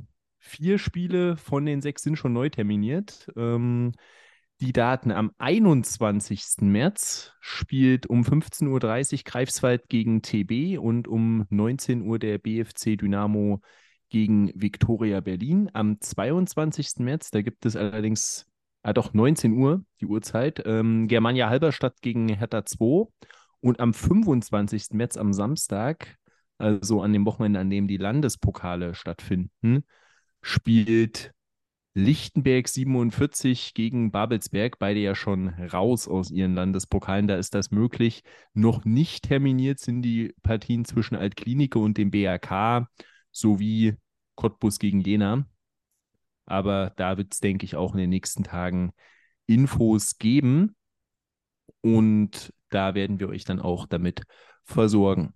Und ich würde sagen, wir springen mal direkt rein mit der ersten Partie. Und das ist die Partie zwischen dem FSV Luckenwalde und dem ZFC Meuselwitz, die Meuselwitz mit 4 zu 1 für sich entscheiden konnte in Luckenwalde. Das Spiel wurde mit 30 Minuten Verspätung angepfiffen, weil da noch der Schnee vom sogenannten Rasen geräumt wurde, aber man hat das Spiel ausgetragen. Und Luca, daher direkt mal meine erste Frage an dich. Wie kann es denn sein, dass das kleine Luckenwalde es schafft, ein Spiel auszutragen, während das große, selbsternannt große Energie Cottbus, was nur 110 Kilometer entfernt ist, nicht in der Lage ist, ein Spiel auszutragen? Ähm, relativ simpel erklärt. Ähm, gut, relativ groß, ja. Ähm, während in Luckenwalde ja scheinbar nur Schlede lag und der Acker, auf dem sie da gespielt haben, halt eben ein Acker war, war halt eben in Cottbus auch nur, dass da eben kein Schnee mehr lag. Der Platz war halt völlig überwässert, war viel zu, ich weiß gar nicht, wenn man die Bilder gesehen hat, das Ding war wirklich einfach nur noch, äh, das sah aus, also sagen wir es mal so, das war wirklich, das wäre wirklich kein gutes Spiel geworden. Es ist vielleicht besser so, dass das Abende abgesagt wurde. Ähm, sind halt ein bisschen andere Bedingungen gewesen. Bei dem einen lag halt anscheinend nur Schnee. Weiß ich jetzt ehrlich gesagt selber nicht. In Cottbus war es halt ein bisschen anders. Da war der Schnee schon geschmolzen, aber das hat der Rasen nicht so gut verkraftet, das Ganze. Ja, das sind nochmal schöne Begrüßungsworte von dir, Luca. Schön, äh, dass du hier bist übrigens. Das ist jetzt hier ganz untergegangen am Anfang in dieser etwas anderen Folge alles durcheinander. Da kommt der Standardspruch nicht, da vergesse ich auch gleich die Begrüßung. Aber hallo Luca. Servus. Und natürlich auch mit am Start ist Markus. Und Markus, das ist ja nicht dein erster Auftritt in dieser Woche in einem Podcast. Du warst ja bereits zu Gast beim chemischen Element, hast da auch schon mal kurz über die Partien reden dürfen. Und was hattest du denn für einen Eindruck von der Partie zwischen Luckenwalde und Meuselwitz? Ja, erstmal Hallo in die Runde. Ähm, diese Woche ist mein erster Auftritt. Wir haben heute Dienstag, die andere Folge wurde am Sonntag aufgenommen. Also wenn ich ganz, wenn ich der Korinthenkacker sein will, der ich manchmal bin, ist es diese Woche mein erster Auftritt. Äh, die Folge kann man sich natürlich auch sehr gern anhören. Ja, Luckenwalde Mäusewitz, sechs Punkte Spiel für beide Teams und Luckenwalde legt ja eigentlich schon mal echt gut los mit Flat, der da relativ früh das 1 zu 0 markieren kann in der 11. Minute bis es dann einen Torwartpatzer gab von Tix auf Luckenwalder Seite und Trübenbach dann ausnutzen kann zum 1 zu 1 und dann in der 30. Minute kann man drüber reden, ob wir das Tor der Saison gesehen haben in der Regionalliga Nordost mit einer direkt verwandelten Ecke, die man, ja, das kann man sich gut angucken, was Kadritsch da gemacht hat. Du hast so die Augen verdreht, Klemmer. Ist es kein Anwärter fürs Tor der Saison für dich? Also, wenn ich offen und ehrlich bin, war das für mich nicht mal das schönste Tor im Spiel. Wow. Also zumindest das Außergewöhnlichste. Sag mal, können wir das zumindest das Außergewöhnlich, ja. Es ist definitiv Darauf nicht das Au Außergewöhnlichste der Saison. Ich glaube, den Titel hat Leon Beth gesichert. Aber ähm, ja, es war ein außergewöhnliches Tor, wie er die Ecke direkt reintritt, schön mit viel Effet. Sie wird lang und länger und geht dann mit Hilfe des Innenpfosten rein. Wobei ich da ähm, ehrlicherweise mich äh, das frage, was ihr beide euch wahrscheinlich fast jede Folge fragt, was macht Clemens da? In dem Fall Clemens Koplin, äh, der Luckenwalde-Verteidiger, der da auf der Linie stand und irgendwie am Ball vorbeispringt. Also ja, wunderbares Tor, klasse gemacht, aber in meinen Augen muss er den eigentlich rausköpfen. Da bin ich ehrlich. In meinen Augen muss der Ball von Bethke auch gehalten werden, bei dem Torwarttor, was du gerade ansprichst. Also ich glaube, die Argumentation können wir oft aufmachen. Ich fand es auf jeden Fall sehr cool, etwas, das man sehr, sehr selten sieht. Und dann bricht ja auch schon fast die zweite Halbzeit an und Luckenwalde nimmt wirklich das Zepter des Spiels in die Hand. Aber schafft es einfach nicht, das Tor zu erzielen, obwohl sie die viel besseren Chancen haben. Und dann kommt da Trübenbach mit seinem zweiten Stich und äh, ja, legt den Ball dann mit einem Schlenzer. Bei FIFA ist, glaube ich, eher, eher ein Schuss, sagen immer alle. Und da legt er ihn schön ins rechte Eck rein zum 3 zu 1. Und kurz darauf ist es Stenzel, der wahrscheinlich deiner Meinung nach das schönste Tor des Spiels geschossen hat ähm, so aus ungefähr, weiß ich nicht, 20 Metern, schlänzt er den Ball dann auch rechts oben rein zum 4 zu 1 Endstand, was wirklich viel zu hoch ist und Luckenwalde hätte da auf jeden Fall punkten können. Also sie hatten die viel besseren Chancen, als es doch 1 zu 2 aus ihrer Sicht stand. Und wenn sie da eins machen, wer weiß, wie es ausgeht. Ja, definitiv. Also erstmal, ja, das Tor von Fabian Schlenzel hat mir richtig gut gefallen, weil er mich genau in den Knick reinsetzt. Da konnte Tix nichts machen.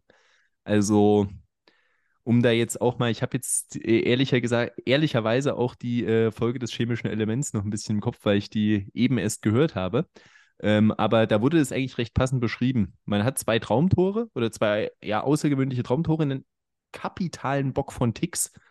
Also, äh, das hat mich ein bisschen, wir reden hier ja immer von der Champions League des Ostens, auch an die Champions League erinnert an die Partie zwischen dem FC Liverpool und äh, Real Madrid, als Courtois schon ein Ding in die Richtung hatte, aber quasi war es ja ein Abziehbild von äh, der Situation, als Alisson Davini anschießt.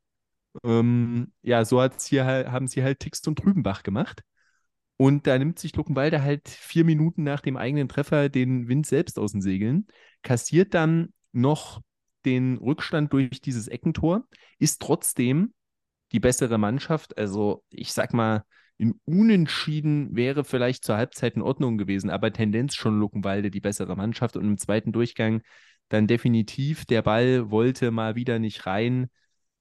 Ja, zweimal richtig Pech gehabt. Einmal Rankic, der da aus kürzester Distanz nach einer Standardsituation an den Ball kommt, aber Jean-Marie Plath kann den Ball irgendwie an die Latte lenken.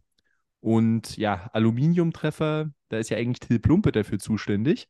Der hatte dann auch noch eine Chance, trifft mal nicht das Torgestänge, setzt den Ball knapp drüber, aber das fand ich sehr außergewöhnlich. Er hat dann von dem Netz hinter dem Tor, was dafür sorgt, dass der Ball nicht in die Zuschauerränge fliegt, den Pfosten, der dieses Netz hält, den hat er getroffen. Also alles, was irgendwie aus Aluminium ist, irgendwas halten soll, Till Plumpes Schüsse ziehen es magisch an. Und ja, es war irgendwo wieder das Luckenwalde, wie wir es aus der Hinrunde kennen. Ist ein bisschen vergleichbar mit dem Spiel zwischen Hertha 2 und dem BFC Dynamo aus der letzten Woche. Ein klares Ergebnis und trotzdem würde ich sagen, dass die Mannschaft, die klar unterlegen war, keinesfalls die schlechtere war. Oder seht ihr das anders? Nee, sehe ich definitiv nicht anders. Also Luckenwalde definitiv ähm, nicht so schlecht, wie es das Ergebnis vermuten lässt. Der Sieg geht in Ordnung, aber am Ende des Tages ist es ein Ticken zu hoch, aber das ist einfach typisch Luckenwalde. Ein Tick zu hoch. Komm, bitte, Markus, jetzt komm. Der hat sich gerade Richtung Mikro bewegt. Wolltest du den auch bringen?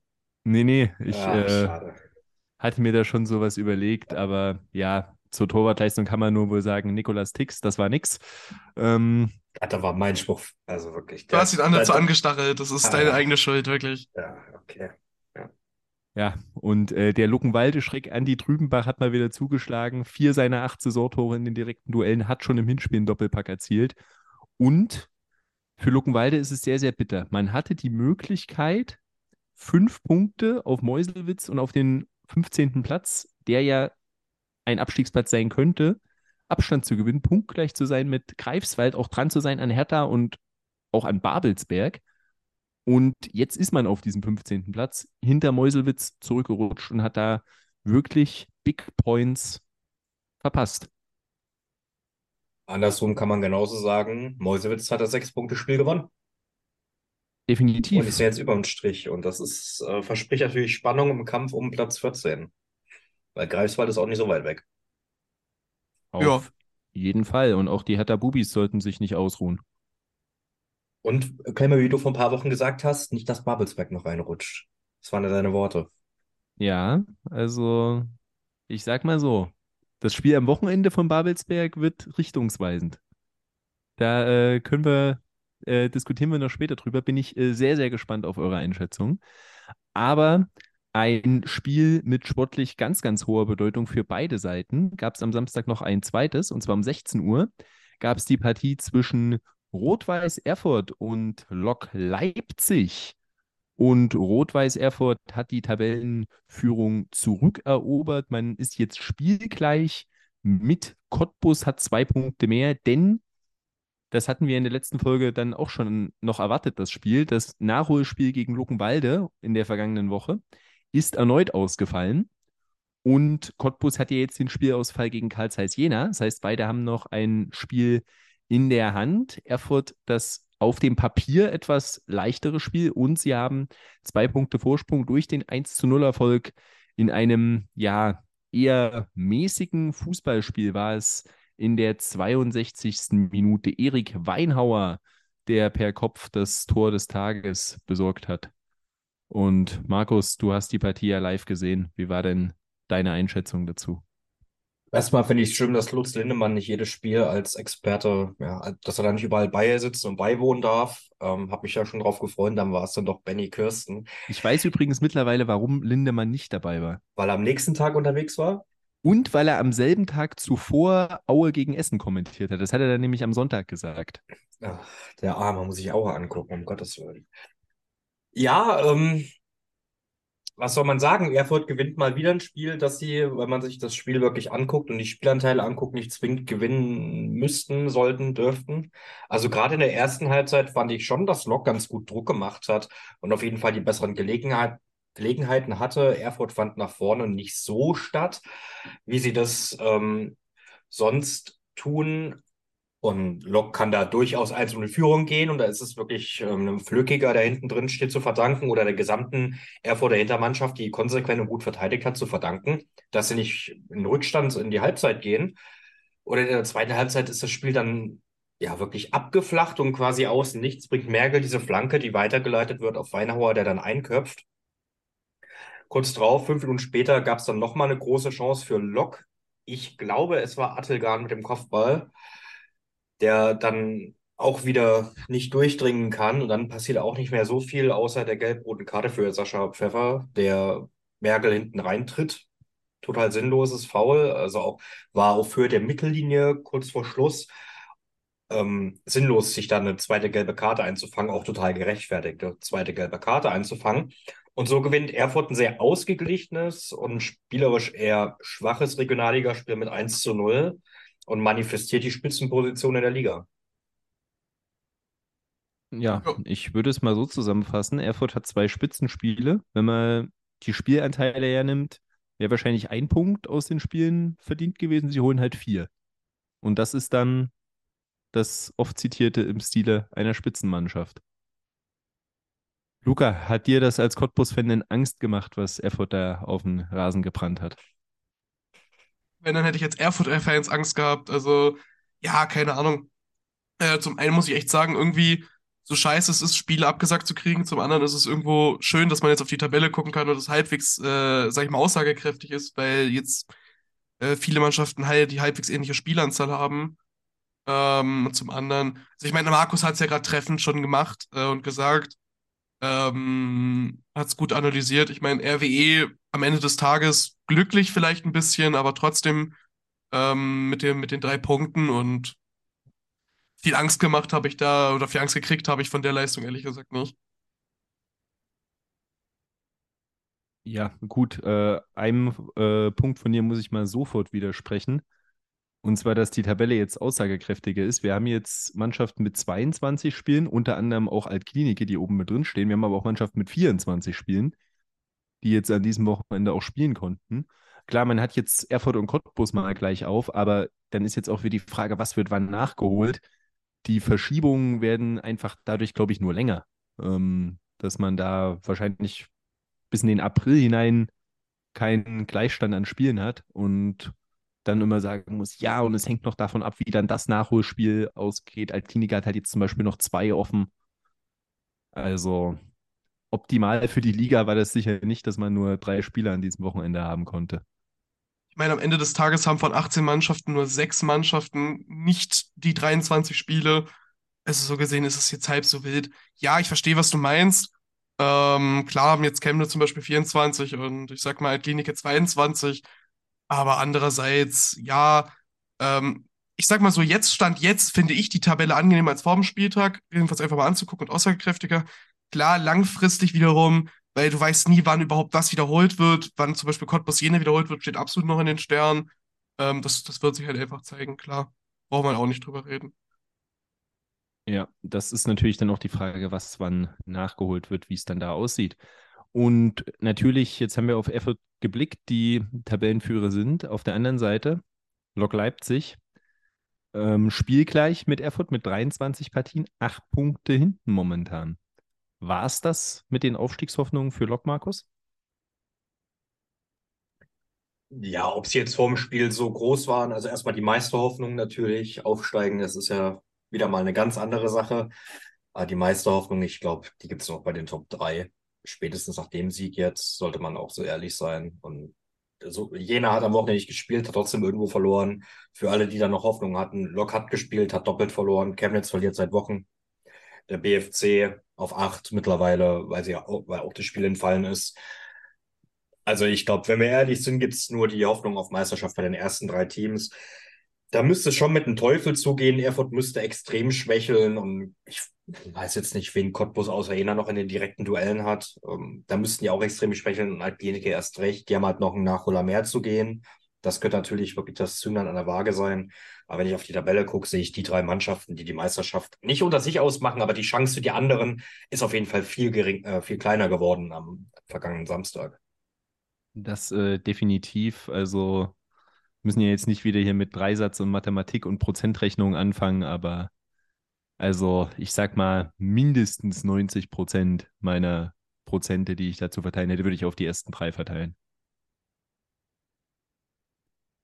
Und während Lok Leipzig zumindest seine Chancen stark geschmälert hat, was die Meisterschaft angeht, kann man wohl sagen, der Chemnitzer FC hat sich mit Pauken und Trompeten verabschiedet aus diesem Rennen, denn man hat bereits 24 Spiele, ist eine von insgesamt nur zwei Mannschaften, die kein Nachholer hat, neben Meuselwitz. Und man hat mit 3 zu 0 bei Chemie Leipzig verloren und hat somit jetzt drei Partien in Folge verloren, wie in der Hinrunde. Erfurt, Cottbus, Chemie Leipzig hintereinander und alles Niederlagen. Insgesamt jetzt aus den letzten fünf Spielen vier verloren. Da ist noch die Niederlage gegen Viktoria Berlin mit inbegriffen, wo, wenn wir uns zurückerinnern, sie die Tabellenspitze zumindest zwischenzeitlich übernommen hätten, hätten sie diese Partie gewonnen.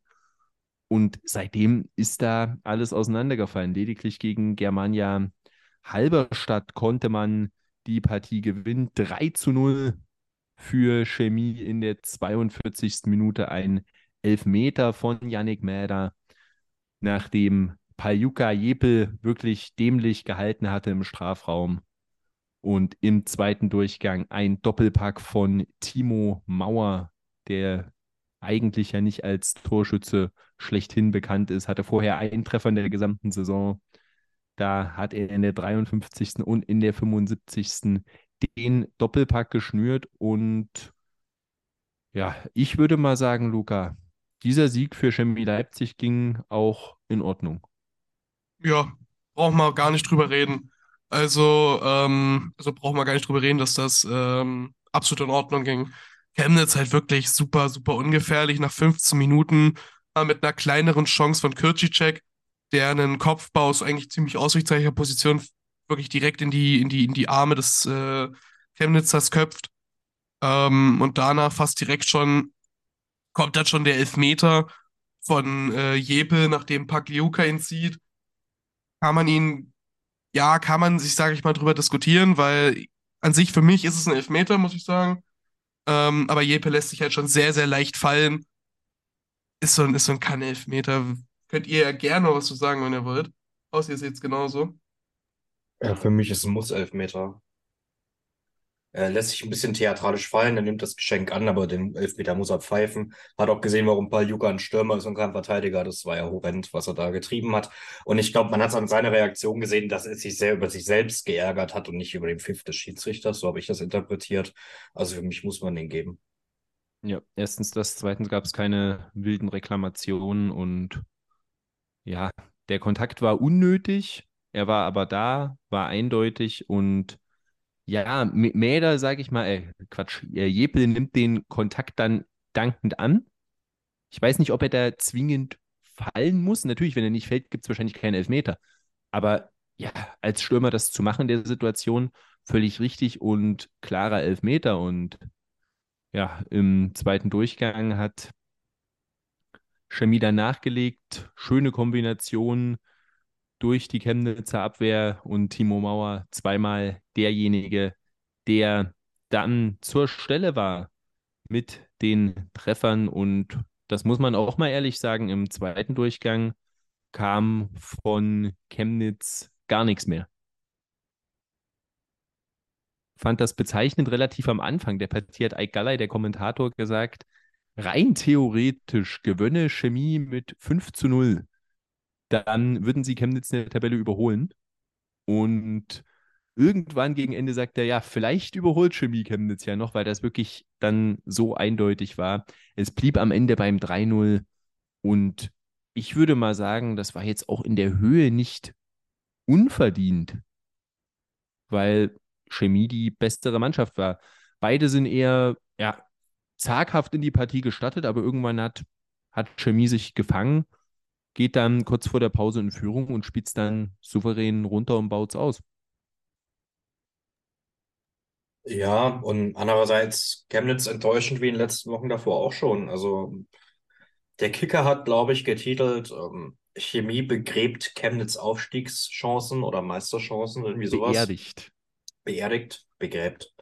Äh, ja, Wortklauberei irgendwo was schon ziemlich hart ist. Also sowas habe ich noch nicht so auf dem Kicker gelesen, so eine, so eine Wortwahl. Ähm, aber sie haben nicht ganz unrecht. Also wenn man, du hast es ganz richtig gesagt, wenn wir uns ansehen, wo Chemnitz vor ein paar Wochen stand, dass sie die Chance hatten, die Tabellenführung zu übernehmen bei dem Spiel, bei dem Nachholspiel gegen Viktoria. Nee, es war gar kein Nachholspiel, das war nur schon am Donnerstag oder so, ne?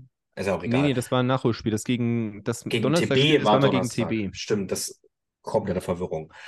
Ähm, dass sie die Chance hatten, die Tabellenführung zu übernehmen. Und jetzt, wo stehen sie? Sie sind neun Punkte hinter Erfurt bei einem Spiel mehr. Ja, also ich glaube, und das habe ich auch in einem anderen Podcast gesagt, beim bestimmten Element, wo man gerne reinhören darf. Die Frage muss man sich stellen, ob Tiffert noch bleibt. Die muss gestellt werden irgendwo. Ich denke nicht, dass er jetzt mitten in der Saison entlassen wird. Aber was denkt ihr denn? Bleibt der jetzt noch nach der Saison, wenn das jetzt ungefähr so weitergeht? Weil, was ist der, was ist der Ansporn in Chemnitz oder was ist, was will man nächstes Jahr erreichen, wenn potenziell Halle und Zwickau oder eine der beiden Mannschaften runterkommt, wenn nächstes Jahr den direkten Aufstieg gibt, wird es ja schwer genug. Wenn, ich glaube, Tiffert ist schon noch der richtige Mann dafür, dass der was drauf hat, wissen wir ja auch alle. Aber in den Top-Spielen versagen sie halt komplett oder in den Spielen gegen Mannschaften aus dem oberen Tabellendrittel oder aus den Top 10. Da läuft es halt das ganze Jahr schon nicht gut. Ich glaube, nur gegen Jena haben sie gewonnen. Ähm, BFC, glaube ich, zweimal unentschieden. Nee, da haben sie eins gewonnen. Da haben sie auch eins gewonnen, okay, aber Erfurt beide verloren, Energie beide verloren. Alpinica war 3-3. Ich glaube, das Spiel müsste jetzt noch ausstehen, das zweite. Genau, Lok das ist jetzt am Wochenende. Lok haben sie vor kurzem ja auch erst ganz spät das, 1, äh, das 2 zu 1 aus der Hand gegeben und auch unentschieden gespielt. Chemie beide verloren. Also, ich sehe es, das ist echt problematisch, weil das ist eine Mannschaft, die oben angreifen kann, aber die ziehen einfach die Sechs-Punkte-Spiele nicht. Und da muss man sich, glaube ich, wirklich fragen, oder ein Fan von CFC fragt sich bestimmt, bleibt Tiffert noch Trainer? Weil sympathisch ist er bestimmt dort, aber reicht das? Ja, was ich erstmal interessant finde, dass man jetzt quasi die schwarze Serie in der Rückrunde genau da hat, wo man sie in der Hinrunde hatte. So, da müsste man ja eigentlich mit Learnings rechnen aus den Hinspielen, die man eben auch allesamt verloren hat, gegen Erfurt, Cottbus und Chemie. Das jetzt exakt so wieder. Und ja, es sind bisher fünf Punkte gegen Mannschaften aus den ersten sieben. Wenn man jetzt den, also der eine Sieg gegen Jena und die zweitbeste Mannschaft, gegen die sie bisher gewonnen haben in dieser Saison, ist der BFC Dynamo, der Tabellenachte. Und ja, das reicht halt dann nicht aus in so einer engen Liga. Die Kleinen zwar überwiegend zu besiegen, klar, da holt man seine Punkte, aber dann eben gegen die Großen chancenlos zu sein. Teilweise. Und man hat jetzt, wenn man mal drauf schaut, diese drei Spiele. In der Hinrunde hat man die absolviert mit einem Torverhältnis von 1 zu 7. Und jetzt in der Rückrunde war es 0 zu 6. Also, ja, im Endeffekt kein Unterschied. Aber man hat jetzt drei Spiele in Folge nicht getroffen, dreimal verloren. Und es wird jetzt nicht einfacher in den nächsten Partien.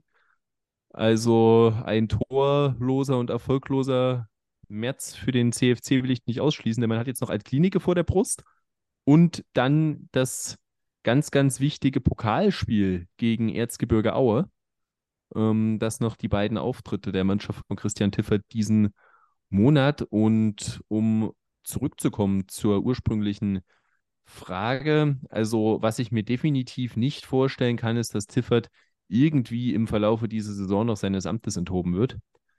Und ja, man muss jetzt eben sehen, er, auf der einen Seite wäre es wichtig, trotzdem noch irgendwie in den verbleibenden Spielen gegen Spitzenteams zu punkten. Also, dass man aus den Spielen gegen Altklinike bei Jena und gegen Lok Leipzig da gut was mitnimmt. Was ja auch die drei sind, wo sie gepunktet haben aus den Top 7 im Hinspiel. Und ich denke auch ein nicht unerheblicher Faktor wird der Sachsenpokal sein, in dem man ja letztes Jahr erfolgreich war und man muss aber auch fairerweise sagen, es ist in dieser Saison deutlich schwieriger, den Sachsen-Pokal zu gewinnen. Denn letztes Jahr hatte man einen Drittligisten drin mit Zwickau, der von Chemie im Halbfinale rausgenommen wurde und dann eben der Finalgegner von Chemnitz war. Und dieses Jahr hat man halt drei Drittligisten drin. Und das sind zwei Zweitliga-Absteiger mit Aue und Dresden, die mit Sicherheit auch in den DFB-Pokal wollen. Also den, äh, die Wiederholung dieses Erfolgs sehe ich auch nicht. Und dann, sage ich mal, muss man sich zumindest am Ende der Saison zusammensetzen und sich kritisch auseinandersetzen mit der Spielzeit.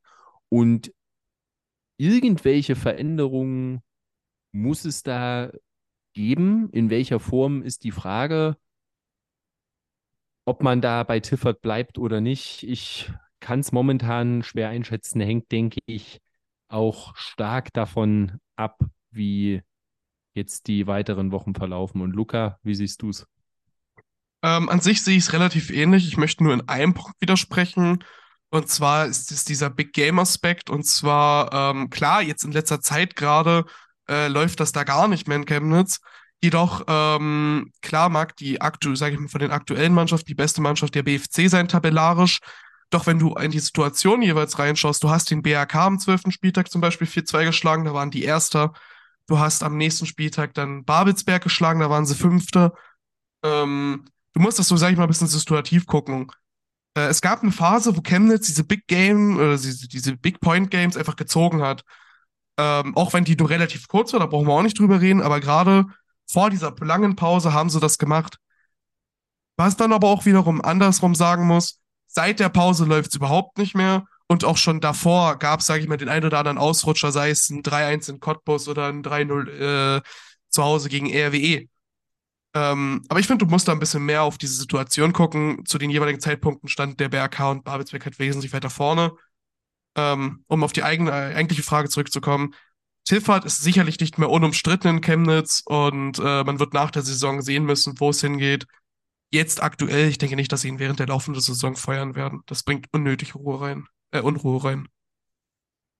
Ja, ich möchte dir da aber auch mal noch äh, zum Teil wieder widersprechen. Guter Punkt auf der einen Seite mit BRK und Babelsberg. Auf der anderen Seite, ja, sie standen da beide relativ weit oben bei den Duellen. Aber sie hatten es ja auch genau in der Phase erwischt, als eigentlich bei beiden so der Abstieg begann. Ja, ich, ich verstehe, worauf du hinaus willst. Aber andererseits musst du es dann trotzdem erstmal ziehen, weil zu dem Zeitpunkt war es halt klar, zum Nachgang ist es der, war das der Anfang des Endes bei beiden Mannschaften. Jedoch musst du ähm, sagen, zu dem Zeitpunkt hätten sie sich beide, denke ich, auch nochmal ohne Probleme wieder rausarbeiten können und sich wieder, sage ich mal, ähm, äh, erholen können von dem Ganzen. Chemnitz hat dann halt am Ende irgendwo fast schon den, den Sargnagel, sage ich mal, reingehauen für die, für die, für die Träume der beiden Mannschaften nach oben. Ähm, aber ja, am Ende des Tages haben wir ja gerade schon gesagt, Tiffert wird sich nach der Saison einiges gefallen lassen müssen. Ja, da sind wir uns, glaube ich, alle einig und wir können gespannt sein. Ich denke, da gibt es zwei Vereine, den Chemnitzer FC und Babelsberg 03, wo der Trainer auf jeden Fall die Saison zu Ende begleiten würden, darf, aber es danach dann eben Diskussionen geben wird, ob und wie es weitergeht. Womit es in der Regionalliga Nordost weitergeht, das wissen wir glücklicherweise schon. Das ist nämlich der 25. Spieltag und der steht uns ins Haus von Freitag bis Sonntag. Drei Partien an jedem Tag und ich würde sagen, wir springen mal direkt rein mit dem Freitag. Und eben haben wir über Chemnitz gesprochen. Machen wir doch direkt mit Ihnen weiter, denn Sie spielen am 19, um 19 Uhr am Freitag zu Hause gegen die VSG Altklinike, die dann also jetzt auch mal wieder ins Geschehen eingreift, nachdem jetzt die Partie gegen den BRK abgesagt wurde. Und zu meiner starken Verwunderung wird diese Partie nirgendwo übertragen stand jetzt. Und was ist denn euer Tipp für die Partie Chemnitz gegen Altklinike, Luca? Ähm, schwierig. Also ich meine, was heißt es schwierig? Beide hatten jetzt, ähm, Chemnitz hat jetzt gespielt und hat verloren. Altklinike hat jetzt länger Pause gehabt. Ähm, wir hatten es ja gerade schon thematisiert, diese Big, äh, diese Sechs-Punkte-Spiele, Big Games, gewinnt der Chemnitz als äh, FC aktuell nicht und ich sehe das auch weiterhin so, weshalb ich sage, dass Altklinike 3 zu 1 mit Chemnitz gewinnt. Markus, was sagst du? Ja, also ich habe den Altklinike-Train angeführt als Lokführer und wenn die eine Lokomotive in Leipzig und stolpert, darf die andere nicht stolpern, deswegen 1 zu 0 Altklinike. Ja, ich bin da bei euch. Ich mache es nur noch ein bisschen deutlicher, weil Chemnitz erschreckend, Altklinike sehr, sehr stark. 0 zu 3. Boah, das glaube ich, also das glaube ich beileibe nicht, dass es so krass wird. Ja, geht, geht schnell dann. 2-0, dann irgendwo noch ein Konter rein. Frag Wir das mal Liverpool, wenn du schon über Liverpool Real Madrid geredet hast. Frag die mal, wie das lief. Auch 5-2 tippe ich nicht, zumindest nicht dieses, diese Woche. So viel kann ich schon mal versprechen. Parallel läuft die Partie zwischen Hertha 2 und Rot-Weiß Erfurt. Und das ist die Partie am Freitag, die übertragen wird bei der OTZ als Pay-Per-View. Also über die zehn Spiele sind wir weit, weit drüber. Da brauchen wir gar nicht mehr drüber reden. Warte mal kurz, haben wir das wirklich mal ausgerechnet, wie viele? Also ich glaube, wir sind tatsächlich noch drunter. Nee. Ich habe letztens mal unsere Tweets angeguckt, weil wir tweeten das ja immer für alle, die uns vielleicht nicht auf Twitter folgen. Und ich habe das mal kurz überflogen, ist auch schon ein paar Tage her. Aber ich wäre der Meinung, wir wären, oder wir wären jetzt knapp bei den zehn, aber wären wär noch nicht krass drüber ähm, ich sag mal so, ich versuche es gerade mal zu recherchieren. Gut, in der Zeit können Luca und ich über das Spiel reden. Dann kannst du das in Ruhe machen. Und ich tippe auf Airport Downfall. Nicht ganz, aber ich habe einen Unentschieden. Hertha 2 entweder zu Hause verlieren 5-0 oder sie werden richtig ekelhaft. Oder sie sind richtig ekelhaft. Und ich glaube, das könnte so ein ekelhaftes Spiel sein, weil denen geht jetzt, glaube ich, auch der Arsch auf Grundeis. Die können die Leute wieder zurückholen. Die müssen jetzt nicht hier U19 ähm, Meisterschaften spielen. Weiß ich nicht. Also, wenn Erfurt, man muss ja auch ehrlich sein, die letzten drei Spiele von Erfurt waren jetzt nicht besonders pralle. gegen Chemnitz, in Jena, gegen Lok. Das war spielerisch nicht besonders pralle. Und so eine Leistung, da kannst du auch vielleicht mal nur mit einem Punkt bei Hertha 2 rausgehen. Deswegen 1-1. Ich habe auch ein Unentschieden tatsächlich. Ich, für, bei mir ist es aber tatsächlich das torreichste Spiel, Spiel des Spieltags. 3-3. Ähm, beides, ja, richtig, denn beides sind für mich absolute, also können absolute Spektakelmannschaften sein, sowohl Hertha 2 als auch RWE. Ähm, und bei beiden kann ab und zu die Defensive auch einfach mal völlig egal sein.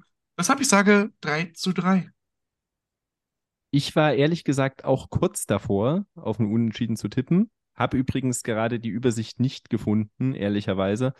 Aber ich bin der Meinung, das Spiel zwischen Jena und dem BFC Dynamo, und das ist schon einige Wochen her, das war das zehnte oder elfte Spiel schon.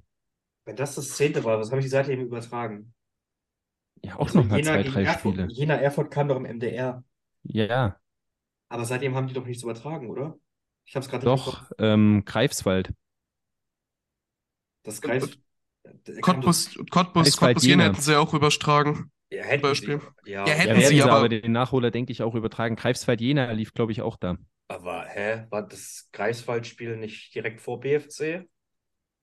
War nicht zuerst Greifswald, dann direkt die Woche drauf für ja, BFC? Ja, doch, doch, doch, du hast recht, du hast recht. Aber ich hätte gedacht, ein Erfurt-Spiel lief seitdem nochmal. Ich bin mir gerade nämlich überhaupt nicht. Also, das ist mit diesen ganzen scheiß Lief nicht Erfurt-Chemnitz da? Boah, ich habe ehrlich keine Ahnung mehr, weil so viele Streaming-Anbieter und so viele. Ich glaube, Erfurt Chemnitz war MDR, aber ist ja im Endeffekt auch egal. Äh, scheiß auf den Pay-Per-View-Stuff. Es ist zu viel in dieser Liga, wirklich. So machst du die Regionalliga für Leute, die nichts mit der, sonst mit der Regionalliga Nordost zu tun haben. Nicht schmackhaft. Wie dem auch sei. Dein Tipp. Mein Tipp äh, zur Partie. Welcher jetzt? So, Hertha 2 RW. Du hast gesagt, Hab du ich warst schon kurz gesagt. davor? Nee, du hast gesagt, du warst kurz davor, oder? Ich hab's verpeilt gerade. Ähm, kurz also davor ich, war ich habe schon gesagt, aber ich wiederhole es gerne nochmal. Oder sag's zum ersten Mal, je nachdem. Ähm, ich war kurz davor, auf Unentschieden zu tippen, habe dann aber gesagt, ähm, ja, Erfurt hat jetzt irgendwie diese aus den Spielen mehr rausgeholt, als spielerisch drin war. Und das wird wieder passieren. Erfurt gewinnt knapp mit 2 zu 1 auswärts. Und die dritte Partie am Freitagabend. Viktoria Berlin empfängt Germania Halberstadt, Markus. Ja, wir haben beide am Wochenende jetzt nicht gesehen. Ich glaube, für Halberstadt, die müssen jetzt die Serie eigentlich starten, aber Viktoria Berlin ist sehr gut dieses Jahr. Und ich denke, dass Viktoria das 2 zu 0 zieht. Glanzlos, aber sie werden es ziehen. Ich sag auch, dass es glanzlos wird, aber glanzlos für Halberstadt, Doppelpack Justin Eilers 2 zu 1. Also ich bin bei einem 3-1 für Viktoria, weil ich glaube, Viktoria ist die bessere Mannschaft, aber Ilya Lignani macht schon ein. Dem vertraue ich.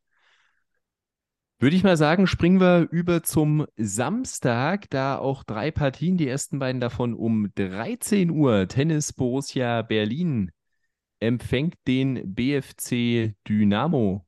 Und Luca, was erwartest du denn da?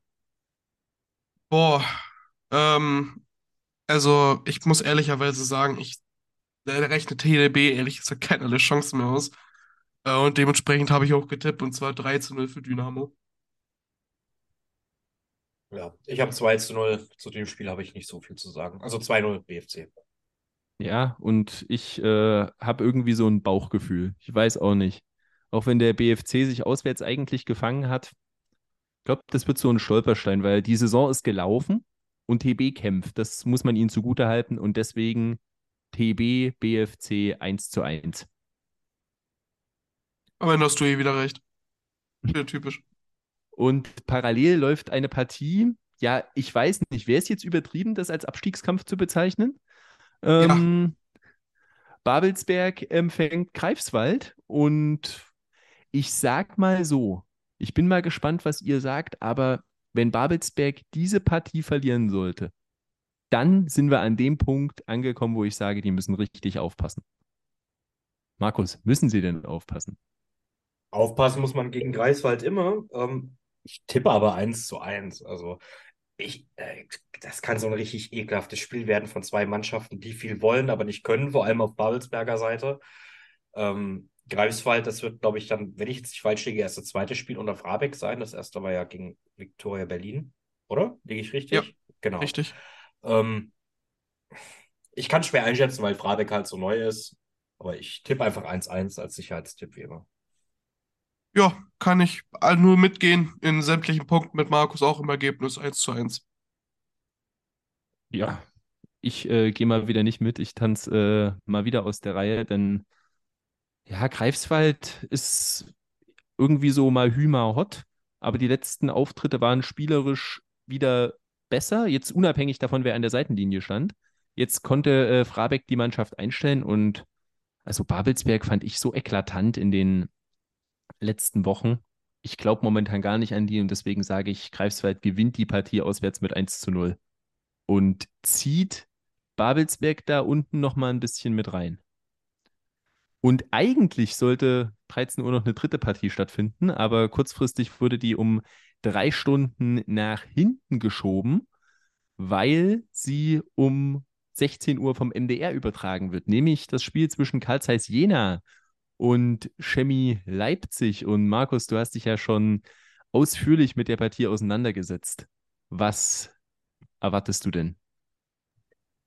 Erstmal erwarte ich, dass sowas eigentlich nicht passieren darf dass eine Woche vorher der Anstoßtermin, die Uhrzeit um drei Stunden verschoben wird. Mich und andere Jena-Fans wird es weniger betreffen, weil wir sind in der Stadt oder der Großteil von uns und wir gehen einfach später ins Stadion. Aber für Auswärtsfans, die vielleicht schon Zug gebucht haben, ist scheiße. Das kann nicht sein, dass eine Woche vorher das Spiel um drei Stunden verlegt wird. So, das musste kurz raus. Ich erwarte, und das habe ich beim chemischen Element auch schon gesagt, Letztes Jahr hat Jena zu Hause 3-2 gewonnen, dann hat Chemie zu Hause 3-2 gewonnen. Dieses Jahr hat Chemie 1 0 zu Hause gewonnen und deswegen gewinnt der FC Karlsruhe Jena mit 1 0 zu Hause. Einwände, Luca. Ja, also in, einfach nur ergebnistechnisch. 2 zu 2. Punkteteilung. Ja, ich bin bei Markus. Aber ich sage, es wird nicht ganz so wie in der letzten Saison, dass man genau, genau gleich ist bei Hin- und Rückspiel. Ähm, ich sage, es gibt ein 2 zu 1 für Jena in dieser Partie. Und damit blicken wir mal auf den Sonntag. Auch da drei Partien zu, mal wieder, warum auch immer, drei unterschiedlichen Anschlusszeiten. 13 Uhr geht's los. Der BAK empfängt Luckenwalde. Und Luca, was gibt's da zu sehen? Äh, da gibt's puren Abstiegskampf zu sehen, aber nur von Luckenwalde. Ähm, ich sag, für den BAK ist das Ding eh schon alles gelaufen. Äh, die können allerhöchstens nochmal unten reinrutschen und genauso werden sie sich auch präsentieren. Luckenwalde wird kämpfen. Deshalb sage ich 1 zu 0 in einem Kampfspiel für Luckenwalde. Und ich sage 1 zu 1 in einem Kampfspiel für Luckenwalde. Ja, und ich habe mir so gedacht, Luckenwalde hat jetzt gegen Meuselwitz recht hoch verloren, auch wenn es spielerisch anders aussah. Geht das jetzt wieder in so eine Krise rein? Dann habe ich mal auf die letzten Spiele geschaut und vor nicht allzu langer Zeit hat Luckenwalde 4-0 in Halberstadt verloren und traf danach auf eine Mannschaft, die hohe Ambitionen hatte, stark gestattet ist und dann abgestürzt ist mit Babelsberg.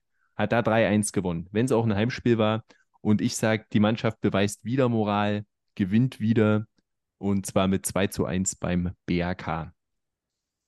Und Abstiegskampf pur auf beiden Seiten gibt es dann 30 Minuten später. Warum auch immer um 13.30 Uhr. Ich äh, habe dafür keine rationale Erklärung. Aber dann empfängt der ZFC Meuselwitz Lichtenberg 47. Und ja, Markus, was hast du für Gedanken zu dem Spiel, außer dass du Muratik wahrscheinlich immer noch schmerzlichst vermisst? Zwei Dinge. Wir hatten jetzt schon mehrmals, dass an einem Sonntag bei drei Spielen drei Anschlusszeiten gibt. Was ich auch nie verstehen werde, warum das genau der Fall ist.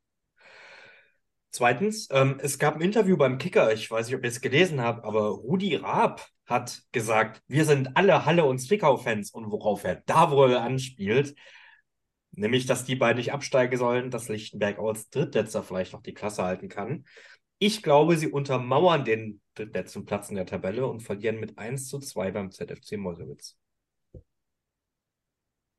Ja, kann man sich eigentlich fast nur anschließen. Ich würde aber sagen, Lichtenberg geht zu 0 raus und deshalb 2 zu 0 für Meuselwitz. Ja, und ich mache das äh, wie früher in der Schule, wenn ich nicht zugehört habe und irgendwas sagen sollte. Ich schließe mich meinem Vorredner an. 2-0 Meuselwitz. Und um 16 Uhr wird der Spieltag dann beschlossen von einer Partie, die Anschlusszeit lässt es ahnen vom MDR übertragen wird. Lok Leipzig empfängt Energie Cottbus. Erstmal die gute Nachricht für alle Fußballfans. Das Spiel findet nicht in Cottbus statt. Das steigert die Chancen, dass dann auch wirklich der Ball rollt, schon mal exorbitant. Naja, es ist bei Lok und da wurden auch schon viele Spiele abgesagt. Also sei mal nicht zu hyped. Ja, ich wollte es gerade sagen. Muss man auch dazu sagen, ne? Also muss man mal ehrlich sein. Dass du jetzt mir diese Spitze gegen Luca und Cottbus wegnimmst. Die, die darfst du gern beibehalten, aber ich wollte noch eine Spitze Richtung Probstheider schicken. Muss ja auch mal sein. Ja, äh, also die Spitzen wurden hier schon verteilt, aber wer holt denn die Punkte im Spitzenspiel, Luca? Boah, also ich sag's ehrlich, das wird eine richtige Kampfpartie. Ich erwarte da jetzt ehrlich gesagt nicht zu viel. Ich habe 2-1 für Cottbus getippt, aber ich sag's ganz ehrlich, es kann unentschieden werden, es kann aber auch eine Niederlage werden. Jetzt hat Energie wieder so lange, schon wieder länger nicht gespielt. Das ist schon wieder, es wird wieder interessant, sage ich mal, ob Energie ähm, die Form bestätigen kann oder wie so oft aus Pausen rauskommt und mal wieder gar hinten und vorne nichts klappt, es ist äh, mal wieder eine Wundertüte. Und das wird sich erst am Sonntag zeigen. Darf ich zwei Tipps abgeben? Ich ändere hier seit zehn Minuten meinen Tipp bei dem Spiel zwischen zwei Ergebnissen hin und her. Das eine ist ein 2-1 Cottbus und das andere, was ich jetzt auch dann am Ende drin stehen lasse, ist ein 2-2. Die Frage ist halt für mich, wie kommt Lok ohne Sascha Pfeffer klar und wie kommen sie mit dem Nackenschlag, den sie letzte Woche in Erfurt erlebt haben, klar?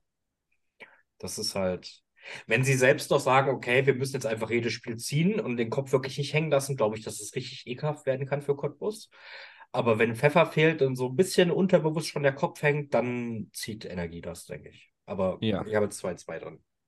Also völlig klar ist, beide müssen dieses Spiel gewinnen, denn Cottbus muss halt aufpassen, dass Erfurt ihn nicht enteilt. Ja, aber der größere Druck, sorry, dass ich unterbreche, liegt bei Lok, finde ich.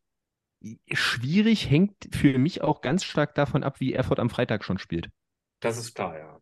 Weil wenn Erfurt gewinnen sollte, dann ist Cottbus erstmal fünf Punkte hinten.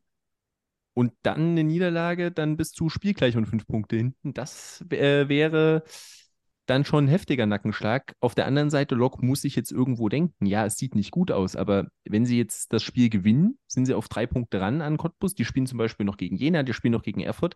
Dann ist Cottbus irgendwo wieder in einer realistischen Reichweite. Und das ja. muss. Ja, sag du zuerst. Das, das muss äh, das Ziel sein. Das heißt, Lok muss die Partie gewinnen. Also da gibt es keine zwei Meinungen. Und ich denke, der Druck ist hoch. Es wird ein schwieriges Spiel und am Ende wird keiner zufrieden sein, weil sie 1 zu 1 spielen. Jetzt kann ich das kurz sagen, aber ich glaube, Energie ist äh, tendenziell immer noch in der, in der Reichweite, weil sie haben nur zwei Punkte weniger und haben ihr Schicksal in der eigenen Hand.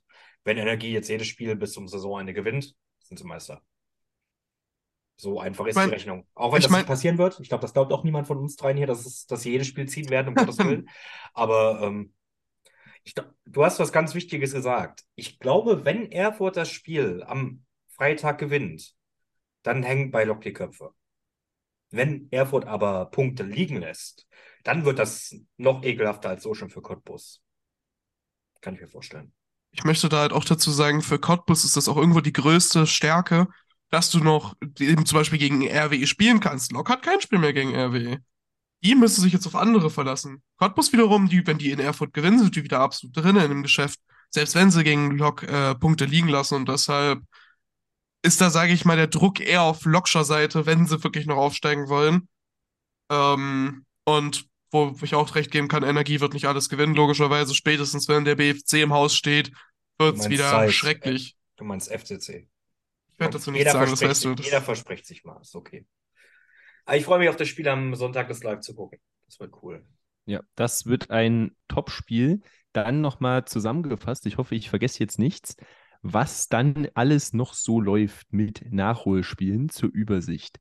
Am Dienstag, 19 Uhr, Altklinike gegen Babelsberg, der Nachholer. Um 15.30 Uhr vorher schon jetzt vom letzten Spieltag Greifswald gegen TB und 19 Uhr dann noch BFC gegen Viktoria. Am Mittwoch spielt um 19 Uhr Halberstadt gegen Hertha 2.